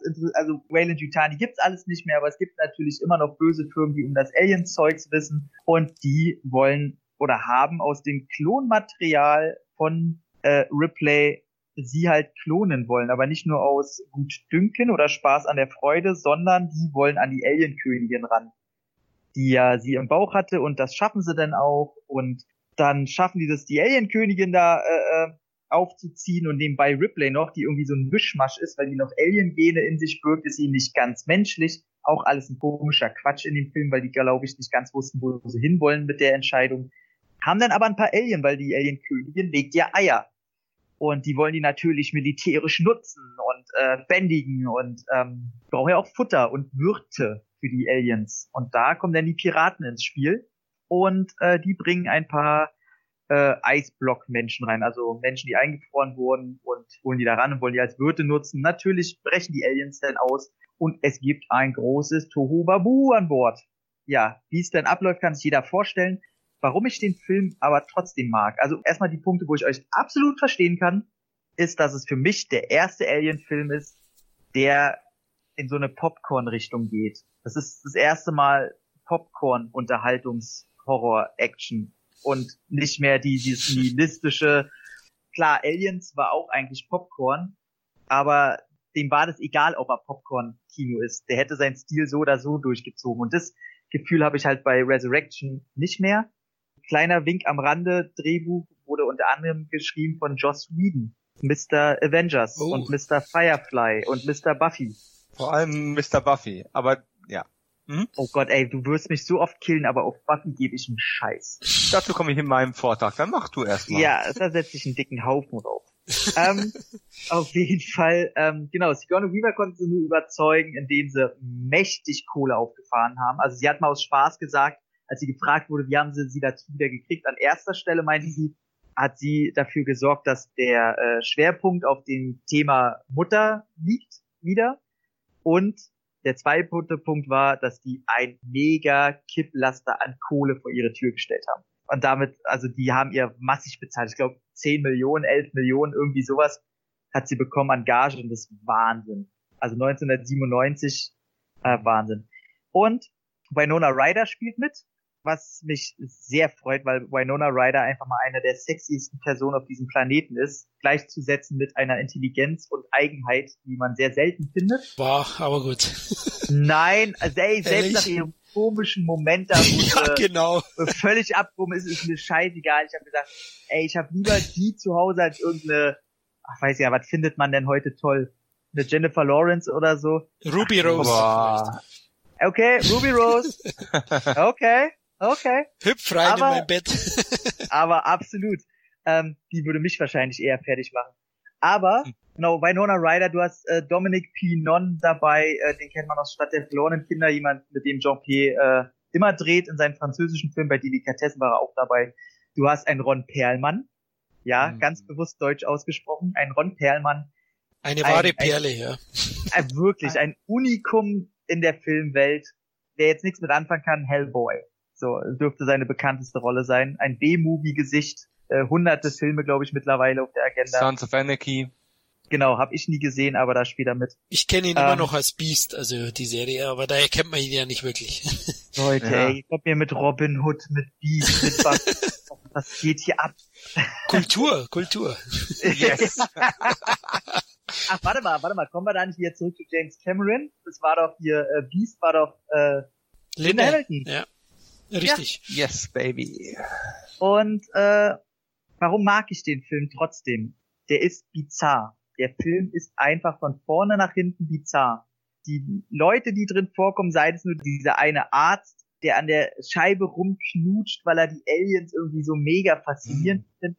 Du hast ein Leder-Fetisch-Szenenbild mit Sigourney Weaver, die zwischen Aliens sich äh, regelt du hast, äh, weiß ich, so viele einzelne Szenen, wo, glaube ich, der Otto Normalgucker halt denkt, äh, oder was soll das denn jetzt? Und ich sitze halt da und, also ich sabber selber. Ähm, weil ich mir denke, das, das hat so einen schönen europäischen Anstrich, den ich einfach sehr mag. Ähm, dazu sieht man das erste Mal Aliens unter Wasser. Finde ich eine sehr geile, gelungene Szene. Ähm, bei der Ron Perlman übrigens äh, fast gestorben wäre. Der hat sich den Kopf angeschlagen und äh, wurde bewusstlos unter Wasser. Und ähm, hat ihn das Alien gerettet, oder? Der Stuntman, oder? Das Alien hat ihn gerettet. Oh, das ist eine schöne Szene gewesen. ähm, aber auch bei Nora Ryder hatte Probleme, weil die auch mit zwölf Mal fast ertrunken ist und die hat sich seitdem nie wieder unter Wasser getraut und musste dann auch die Szenen abdrehen und hat's halt gemacht. Und ach, da, da gibt's die Charaktere an sich. Du hast Ron Perlman als, weiß ich nicht gar nicht, als, als, was ist der? Das ist ein Höhlenmensch, einfach nur ein Höhlenmensch mit Waffen. Äh, du hast Christy der um Ecken schießen kann. Du hast irgendwie den im Rollstuhl, der irgendwie, das sind alles so komische Typen. Und du siehst die Aliens animiert, gut animiert. Heute, ja doch, ist immer noch recht gut animiert. Und diese ganze Klongeschichte, ähm, das ist alles einfach so bizarr und weird und komisch. Also einfach wie so ein Fiebertraum, wo Aliens drin vorkommen. Und das mag ich einfach an dem Film, dass der hinten und vorne hier mal nicht funktioniert und dass das Ende auch irgendwie alles so blöd ist und dann diese Michael Jackson Alien für Arme Viech zum Schluss, brauchen wir gar nicht drüber reden, finde ich auch scheiße, dass das Alien, was sie geklont haben, da auf einmal auch eine Gebärmutter hat und deswegen dieses Mischwesen da entsteht. Ah, schwierig. Schwierig. Aber halt auch mal was anderes. Finde ich gut. Also es ist einfach unterhaltsam. Also ich finde es immer noch unterhaltsam, weil der auch wie so eine Achterbahnfahrt, äh, der hört nicht auf, der hat keine zu ruhigen Szenen drinnen, der ähm, lässt einem wenig Luft und ähm, ist völlig in Ordnung. Die längere Version, die übrigens kein Director's Cut ist, hm. wird auch von äh, Journée nicht bevorzugt. Dort sieht man ja dann natürlich, welch Zufall, das zerstörte Paris. Und wie ich erst vor kurzem mitgekriegt habe oder jetzt erst verstanden habe, ist es ja zerstört, weil die mit ihrem Raumschiff darunter geknallt sind. Und ich dachte immer die ganze Zeit, okay, die sind, so sieht die Erde nun mal heute aus, zu der Zeit. Aber da habe ich wohl storytechnisch irgendwas nicht verstanden. Ja, und man sieht halt diese sehr, sehr lustige Szene am Anfang mit dem Alien-Maul, was dann aber nur ein animierter Käfer ist. Sieht heute ganz schrecklich aus, tatsächlich. Aber ähm, ich mag den Film. Ich weiß, ich ist halt Aliens, ist halt die Unterwasserszene ist geil, wo sie von der Leiter hängen und wo Christy stirbt, wo das Alien Säure spuckt ins Gesicht, finde ich geil. Die ganze Geschichte um Call finde ich ganz cool. Dass der Bordcomputer jetzt äh, Vater heißt und nicht Mutter, finde ich niedlich. Und äh, der macht schon verdammt viel richtig. Also gerade wenn ich das mit heutigen Blockbustern so vergleiche, es ist so, ja, so heute kommt halt so ein Live ins Kino und äh, wenn ich mir dann aber so ein Alien Resurrection angucke, hat der noch viel mehr Ecken und Kanten, die es für mich als Filmfan interessanter machen. Ja, und jetzt könnt ihr abranden. Hm. Der Film, den habe ich tatsächlich äh, in den 90ern auch tatsächlich zum ersten Mal dann bewusst den Making-of-Prozess mitbekommen, mhm. äh, weil ich zwar den äh, Alien 3 schon äh, wahrgenommen habe, bewusst, aber da war ich ja auch erst, keine Ahnung, 12, 13, 14, als der rauskam. Und äh, dann dieser Prozess zu Alien, die Wiedergeburt war dann doch eher auch durch Genre-Magazine und sowas äh, für mich besser und ähm, transparenter nachvollziehbar, als die VHS rauskam und ich dafür mein teures Taschengeld hingelegt habe, äh, ja, wurde der natürlich auch x-fach angeguckt. Nichtsdestoweniger habe ich einfach mit der Grundprämisse des Films schon ein ganz großes Problem.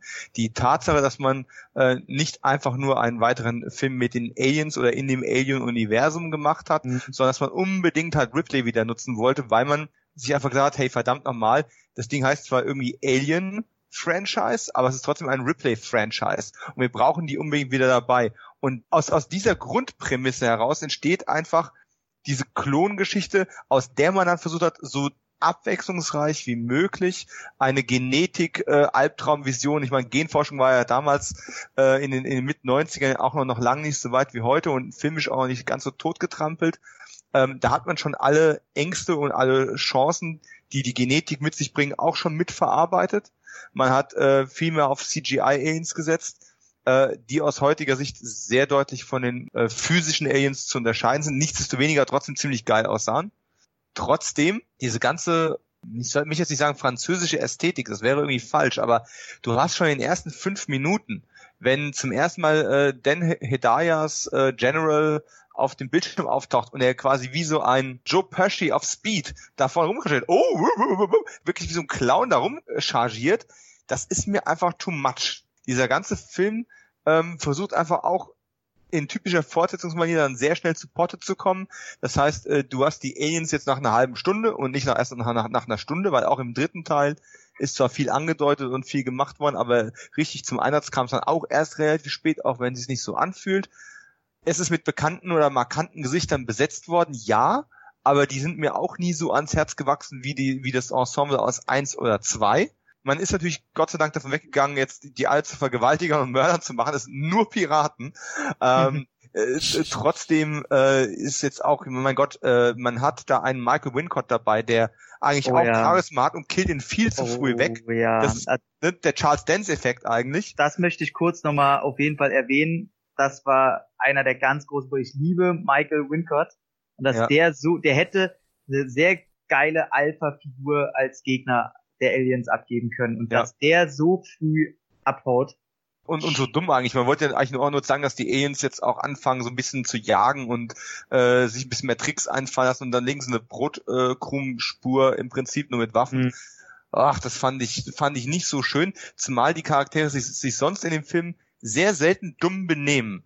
In dem Fall aber schon, das war einfach dumm. Ja. Man trennt sich nicht nur von der Gruppe, weil man meint, irgend, irgendwas Sinnvolles, sondern, oh, da liegt ein Gewehr, na, da laufe ich doch mal hin. Oh, da liegt noch eine Waffe, da laufe ich doch noch ein Stück weiter. Das macht irgendwie gar keinen Sinn. Nichtsdestoweniger, also obwohl ich diese ganze ähm, DNA Geschichte, weil darum geht's ja in allen Aspekten, ne? Äh, Alien, äh, ach Alien, hm, die, die Alien-Mutter hat ein bisschen DNA von Menschen mitbekommen, jetzt eine Gebärmutter, du hast schon angesprochen. Ähm, Ripley hat immer noch so ein bisschen Alien in sich, damit man eben Superhero ähm, mm. Ripley machen kann. Im Endeffekt war das der ganz springende Punkt dabei, ne? Ähm, ja. Das sind alles so Sachen, die haben mir nicht super gefallen. Nichtsdestoweniger, aus der Grundprämisse hat man versucht, so gut wie möglich und abwechslungsreich wie möglich zu machen. Äh, diese Laborszene ist immer noch ziemlich, oh, also wenn ja. man Ripley 1 bis 8 dann so findet, das ist schon hart. Die Schwimmbadszene, das ist total interessant. Die hatte ich auch wirklich als eines der Highlights in Erinnerung und ich habe das die Tage noch, äh, habe ich mit Florian geschrieben, hat noch gesagt, naja, aber Teil 4 hat ja wenigstens noch diese diese Tauchsequenz, diese sehr, sehr lange Actionsequenz. Und dann kam von ihm etwas nüchtern zurück, ja, ja, die war schon cool, aber mehr halt auch nicht. Und dachte ich mir, hm, jetzt bin ich uh. ja mal gespannt. Und ich habe mir extra diese Sequenz heute Morgen nochmal vor dem Podcast angeschaut. Und mhm. ich muss sagen, verdammt nochmal, die ist cool, die ist spannend, aber sie ist ein totales Setpiece. Du siehst genau, dass die an der Stelle, die hätten auch einfach einen Gang runtergehen und, und zum nächsten ähm, Handlungspunkt kommen können, aber irgendwer hat gesagt, wir wollen Aliens unter Wasser haben, also baut eine Tauchsequenz irgendwo auf dem Weg dazwischen ein. Siehst du dem Ding richtig an, dass es konstruiert ist wie bei einem Bond-Film. Genau. Ja gut, du, brauch, du brauchst einfach, du brauchst eine Szene, wo du jetzt wieder zwei, drei Personen von der Schippe ja. springen lassen kannst, aber das kannst ja kein Film denn vorwerfen, wenn der sich dann sagt, okay, wir machen keine langen Gänge, wo sie jetzt sterben, sondern wir machen was Cooles draus. Ja, ja, nee, ich sage, es hat ein bisschen die Coolness aus meinen Teen-Jahren hat es ein bisschen verloren. Nichtsdestoweniger, Leland Orser kommt zur oh, Halbzeit in den Film rein. Yeah. Liebling. Ja. ja, also psychisch angeschlagene Charaktere hat der einfach aus dem FF drauf ja. und der macht da einfach viel draus. Ich finde das ganz groß, wenn weil in dieser ersten Szene wenn er immer nur wieder seinen einen Satz wiederholt und alle anderen ja. reden weiter und werfen ihre Theorien daran, ja, wir könnten ihn erschießen, nein, wir nehmen ihn mit, ja, wir könnten ihn vielleicht betäuben, äh, was ist in mir drin? Was ist, was ist jetzt in mir drin, verdammt? Ja. Äh, gut, rein von der Logik her, er hat das Massaker gesehen, eigentlich müsste er wissen, was in sich drin ist, aber. Nee, nee, er war ja, er, er war ja noch einer der, der, der im Tiefschlaf noch war. Ja, aber er hat, er hat grausame Dinge gesehen, als er wach geworden Sagt ist. Ja, ja, aber wo leider du die Szene gerade angesprochen hast, meine Lieblingsszene auch aus dem Gespräch heraus, wo Christy dann alle sprechen durcheinander, und dann hörst du Christy dann auch noch, ah nee, wir schießen von hinten im Kopf, tut nicht weh und geht schnell. So, und, und er steht direkt daneben. Ja. Überhaupt generell ist äh, der der Film kommt einem nicht so brutal rüber, weil er eben sehr schnell und sehr popcornig ist, wie du schon gesagt hast. Nichtsdestoweniger hat man sich schon Mühe gegeben, die Kills noch ein bisschen ekliger zu machen und länger zu zeigen mhm. teilweise. Ähm, das ist jetzt auch nichts, was mir jetzt unbedingt so gut gefallen hat. Äh, ansonsten äh, Brad Dorf als äh, Wissenschaftler. Du hast schon das Scheibenknutschen erwähnt. Äh, ja. An dem hatte ich viel Spaß. Der ist ja wunderbar auch, genauso wie Orsa. Ähm, Ron Perlman, ja, muss den Affen spielen, für den man ihn rein äußerlich auch oft gehalten und besetzt hat. Ähm, macht aber auch ganz toll. Sigourney Weaver versucht, sich in der neuen Ripley irgendwie einzunisten und wohlzufühlen und irgendwie macht sie das auch gut, aber das ist halt nicht meine Ripley und ich habe deswegen Probleme mit, mit der Hauptfigur an der ja, Stelle einfach. Und wo ich euch leider in die Suppe spucken muss, Winona Ryder war scheiße. Tut mir leid. Ich mag die grundsätzlich auch, aber die Figur funktioniert nicht und ich kaufe ihr die Texte, die sie zu sagen hat, für keiner Sekunde in dem Film ab. In auch keiner nicht, weil, weil sie ein Roboter ist? Nee, fuck, nein. Ich fand, nicht. fand auch, dass die ein Fremdkörper ist. Ja, hat mir auch nicht gefallen. Ging gar nicht. Und um nochmal kurz darauf ähm, auf Joss Whedon zu sprechen zu kommen, einfach nur um Tom ein bisschen zu quälen. Mhm. Äh, ich halte aber zugrunde, dass du an der Stelle tatsächlich, das klingt jetzt irgendwie blöd arrogant, aber du bist an der Stelle tatsächlich einfach zu jung. Ich habe Buffy aber geguckt tatsächlich. Die, die, die, Serie, die, die Serie ist aber inzwischen 20 Jahre alt und beschäftigt Ich hab's auch, nee, nee, ich hab's auch damals geguckt und fand die halt damals schon scheiße. Na, da hast du damals einfach keine Ahnung gehabt. Du bist, bist älter geworden, du hast, du hast mehr Geschmack entwickelt, das äh, kann alles noch kommen. Aber es ist eine Serie über das Erwachsenwerden und äh, die inzwischen 20 Jahre alt ist, da kann man Probleme mit haben. Joss Whedon ist nichtsdestoweniger äh, ein guter und sehr guter Autor, der vor allem eins drauf hat, normalerweise zumindestens, ähm, starke Frauen oder gute Frauenrollen zu schreiben, obwohl er sich immer dagegen wehrt. Er sagt, ich schreibe nichts Feministisches, ich schreibe nicht bewusst starke Charaktere. Leute nehmen das so wahr, aber es ist eigentlich gar nicht so. Das hier war ja einer seiner ersten Ausflüge in dieser Art. Er hat damals ja, er hat die Toy Story geschrieben, das vergessen Leute immer wieder, ne? Der, der Animationsklassiker Toy Story, Screenplay von Joss Whedon. Oh, und das hat er, umge hat er kurz verkauft, nachdem er ähm, Buffy der Vampirkiller mit Kirsty Swanson äh, den, den, den Spielfilmdrehbuch verkauft. Rodger Hauer, oder? Als, ja, ja und der, der Film ist eine Katastrophe. Das ist eine völlige Katastrophe. ähm, Donald Sutherland ist der Einzige, der irgendwie Spaß macht. Kein Wunder, dass wir eine Serie draus gemacht haben und es dann nochmal neu angefangen haben. Aber äh, das war ja ein, trotzdem eins der ersten Drehbuch-Gigs, die er hatte. Und ähm, man sieht viele Elemente, die für ihn typisch sind, in diesem Film schon drin, wenn man mal an der Inszenierung vorbeischaut aber es ist trotzdem noch nicht ganz da, wo er dann sich durch das Fernsehen ähm, selbst hinentwickelt hat.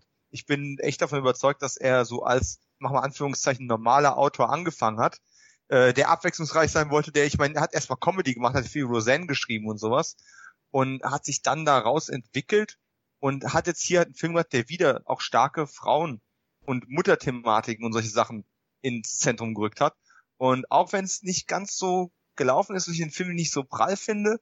Da ist schon so ein bisschen Ähm, Saatgut. da da Bitte, muss ich dich aber ein bisschen auch berichten, damit deine Meinung anders fußt vielleicht. Ähm, er selber sagt, dass in dem, in dem Film sehr, sehr wenig nur noch von seinem Drehbuch drin ist und er mit dem ganzen Film komplett nicht zufrieden ist.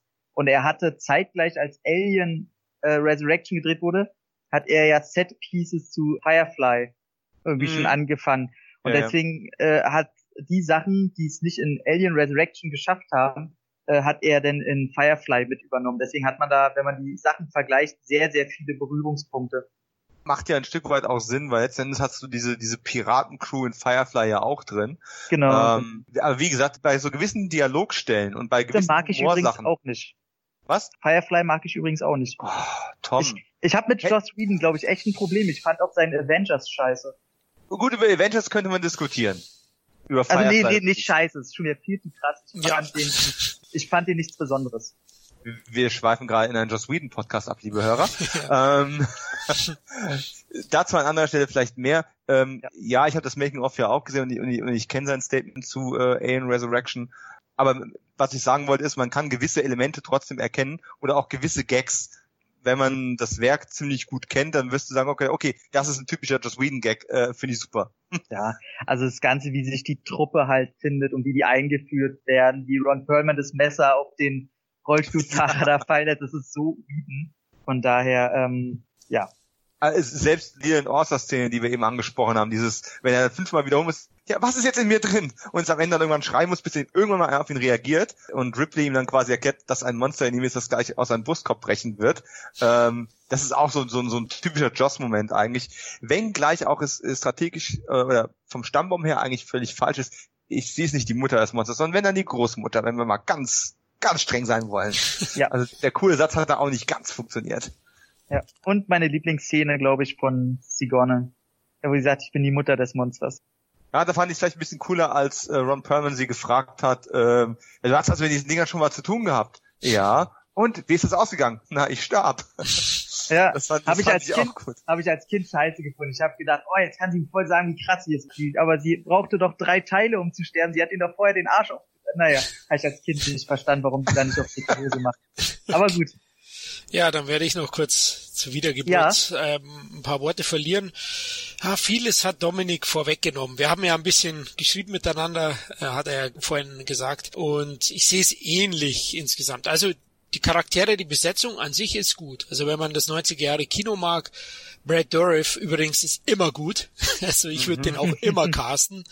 Ähm, Yeah. kla- klasse Schauspieler, also wirklich klasse. Und die anderen auch. Also an den Schauspielern mangelt es eigentlich nicht, sondern eher an der Charakterentwicklung im Drehbuch.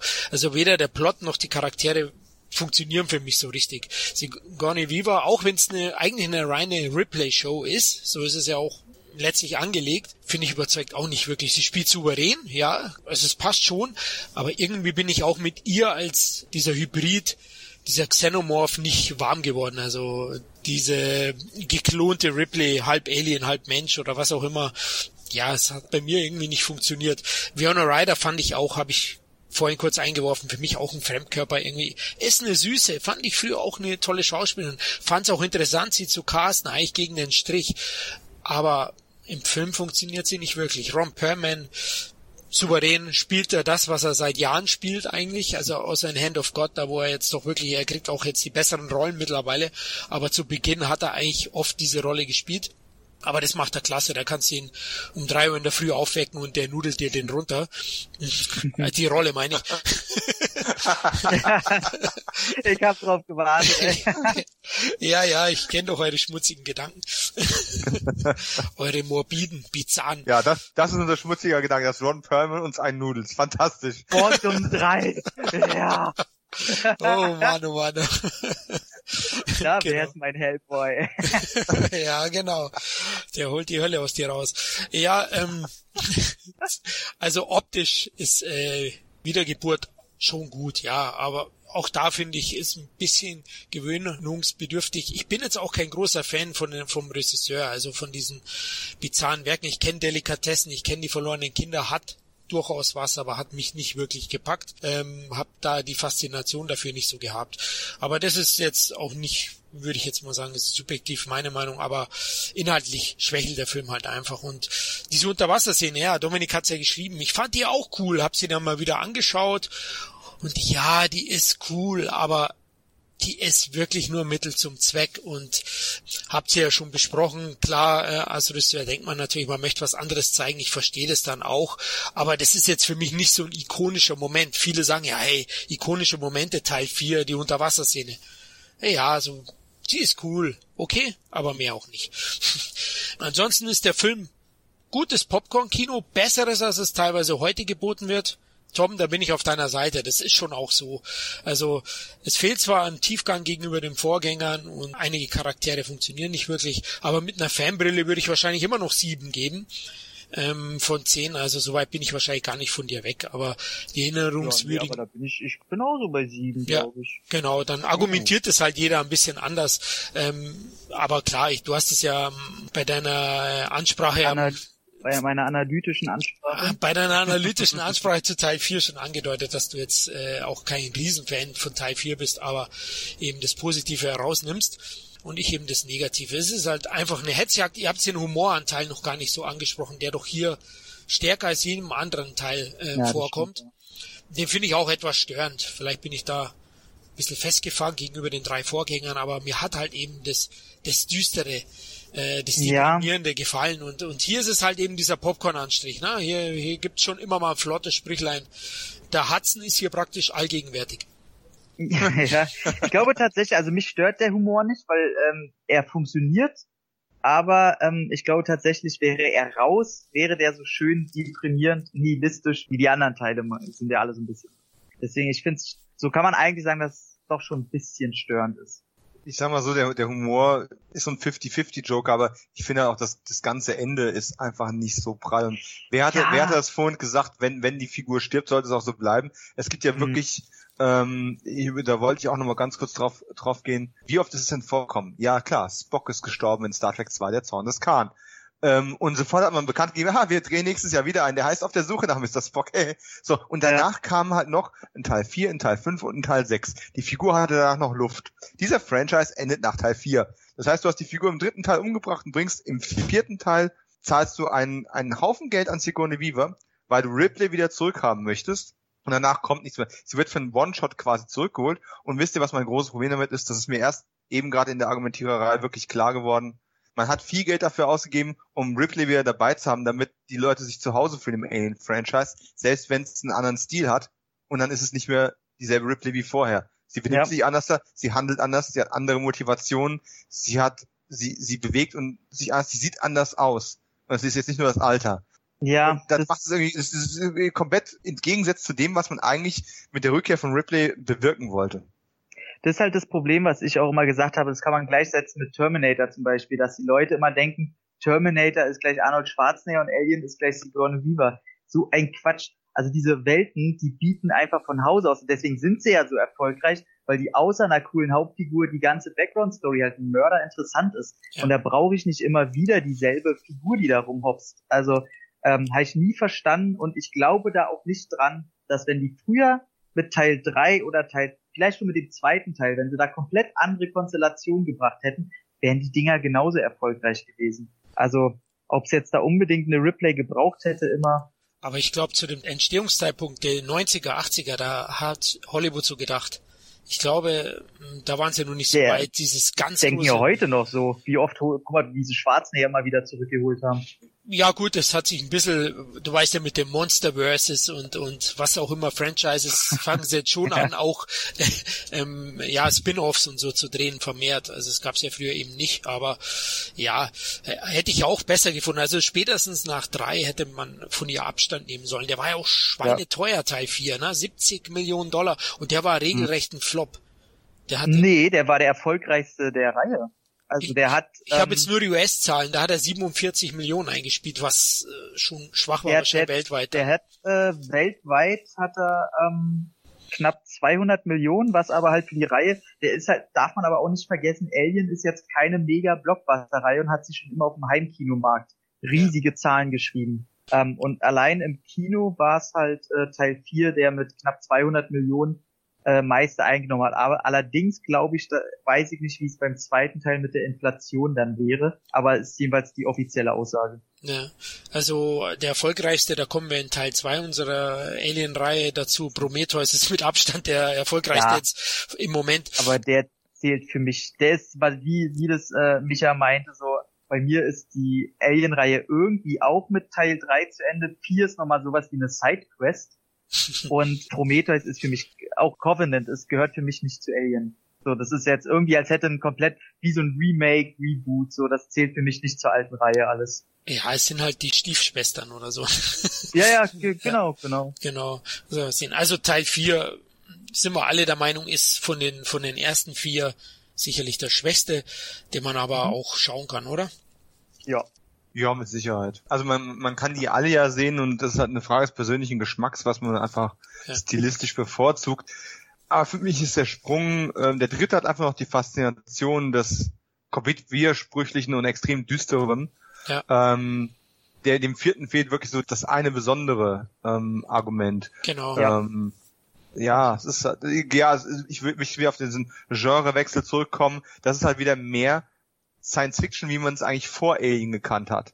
Man hat Charaktere in einem bunten Universum, die auch mal ein paar Sprüche reißen und man hat diese Space Pirates und äh, schickt die durch die Gegend, mischt es mit einem modernen Thema, das waren halt gerade die Genetik gewesen und äh, und dann gibt's halt irgendwie ganz viele Aliens, dann gibt's ganz viel Action und das ist halt wieder eigentlich so auf 78 zurückgesprungen. Ja, Sci-Fi-Action, ja, sozusagen, ja. Sci-Fi, ja, ja, ja, aber wirklich halt nicht diese nihilistische Action, wie sie Cameron ähm, gebracht hat, äh, sondern ohne diese düstere und ernste Action, sondern mehr so eine ja, Party-Action halt. Ne? Das ist halt wirklich. Ich glaube tatsächlich, wir wären überrascht, wenn wir, ich, eine Umfrage machen, wer der beliebteste ist. Und ich, mich würde das tatsächlich nicht mal wundern, wenn viele Jüngere dazuschalten, wenn die sagen, dass der vierte so vom, vom, dass der am meisten Spaß macht.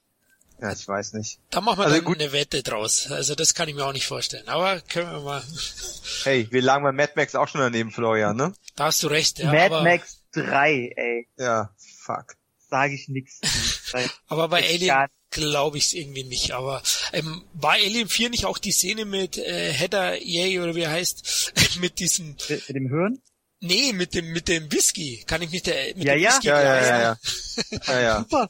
mit dem Laser, ne? Also, es war so ein Klumpen und dann erwärmt. Fand ich geil. Und ja. der ist der haarigste Mensch der Welt. also wirklich, also wie dem an der Schulter, an der ja. Schulter, ja. so da, da die Werwolfshaut da rauskommt. Oh, das ist Wahnsinn.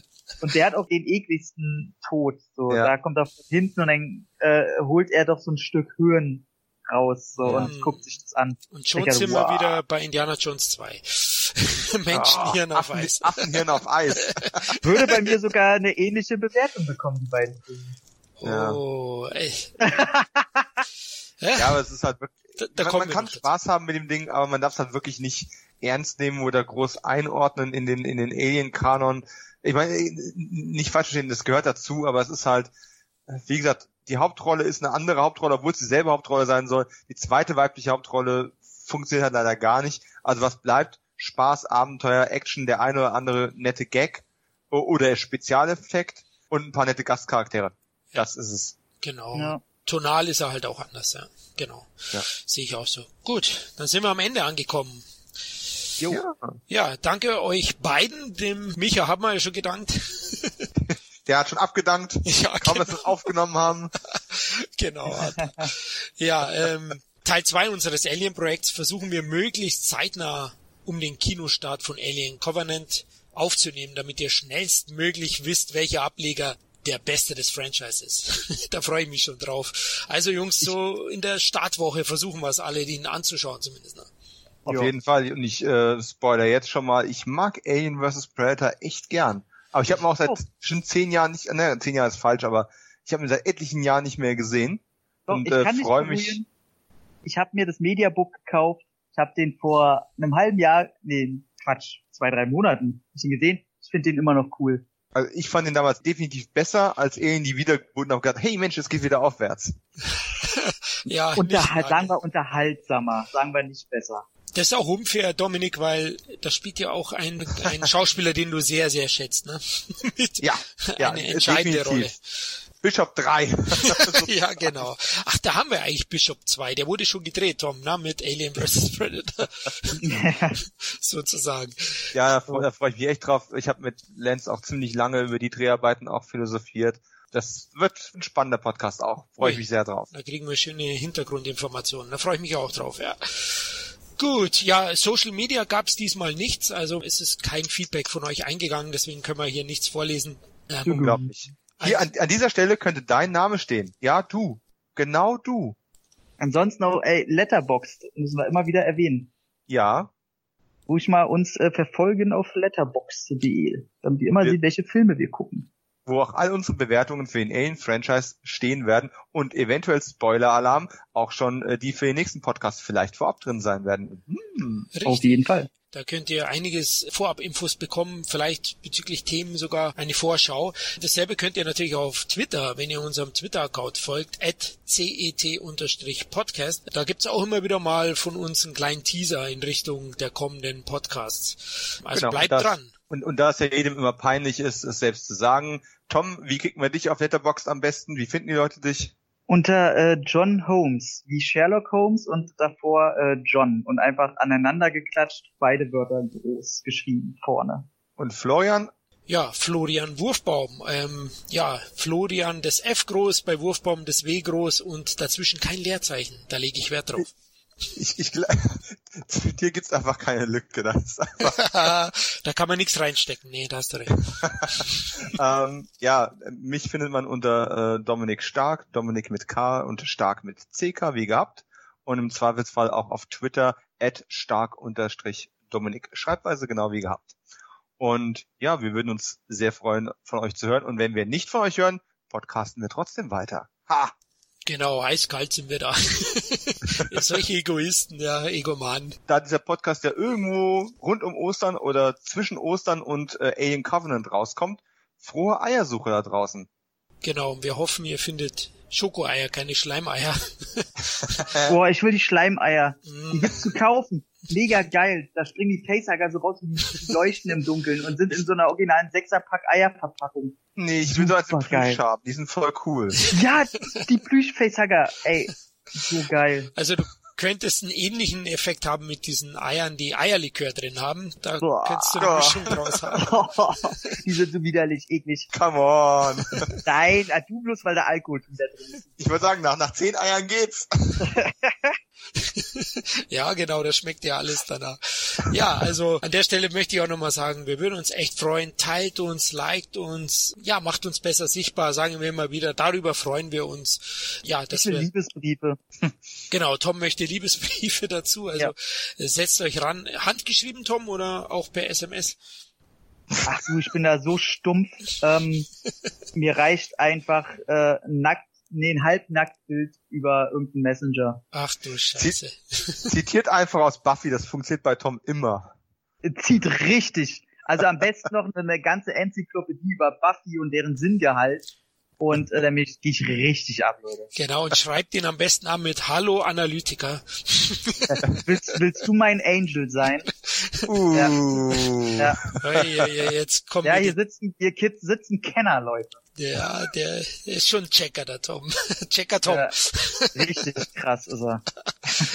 Es wird ein neuer Spitzname, Checker Tom. Ja, Oh Gott, ey, dann, dann dreh ich den Hals. ähm, ach ja, Micha, der jetzt offiziell dazugehört, ihr habt es ja heute mitbekommen, er ist jetzt festes Mitglied. Auch den kann man auf äh, Letterbox folgen, aber ich weiß jetzt leider nicht sein. Äh, Äh, der Filmtipp. der kann Filmtipp. Ah, Genauso wie auf Twitter, ähm, wo er äh, der Filmtipp zusammengeschrieben, keine Unterstriche oder sonstige Striche, ähm, auch zu finden ist. Okay, und Kevin werden wir auch noch überreden und Khalil irgendwie, dass die auch mal dazu Ja. kommen. Schauen wir mal. Gut, dann liebe Hörer, schön, dass ihr wieder dabei wart. Ja, wir hoffen, wir konnten euch ein paar Neuigkeiten zum legendären Franchise bieten und haben euch schon richtig schön angefixt bezüglich Teil 6, darf ich sagen? Nee, ich nenne ihn Covenant. auch wenn es bestimmt nicht nötig ist, ich weiß schon. Ja, wir sind alle heiß drauf, also man, man freut sich einfach mal wieder ein Alien auf der großen Sind Leinwand wir? zu sehen. Sind wir. Ja, ein Alien-Film ist schon eine gute Sache. Also Ah. bei Lass ihn, nein, nein, wir enden, wir enden auf einer hohen Note und auf einer guten Stimmung. Du fängst jetzt erst Ja, an, so eine- yeah, Covenant, Sag- sag- richtig geil, ey. Ich, ey, bin jetzt so geil auf ihr Zitter schon, ey, Leute, ey, guckt Covenant, guck mal den alle zusammen. Na ja, sicher doch. Ja, genau. Oh, geil, dann müssen wir jetzt den Podcast beenden. Ich, ich muss mir jetzt die ganzen Trailer nochmal angucken. Das ist So. fast schon Hudson Overacting, aber gut, dann hoffentlich bis zum nächsten Mal, liebe Hörer. Macht es gut. Ciao. klar. Macht's gut. Für einen Podcast nicht übel. Sin Entertainment Talk, der Podcast des Entertainment Blogs. Mehr Fan Talk über Filme und Serien.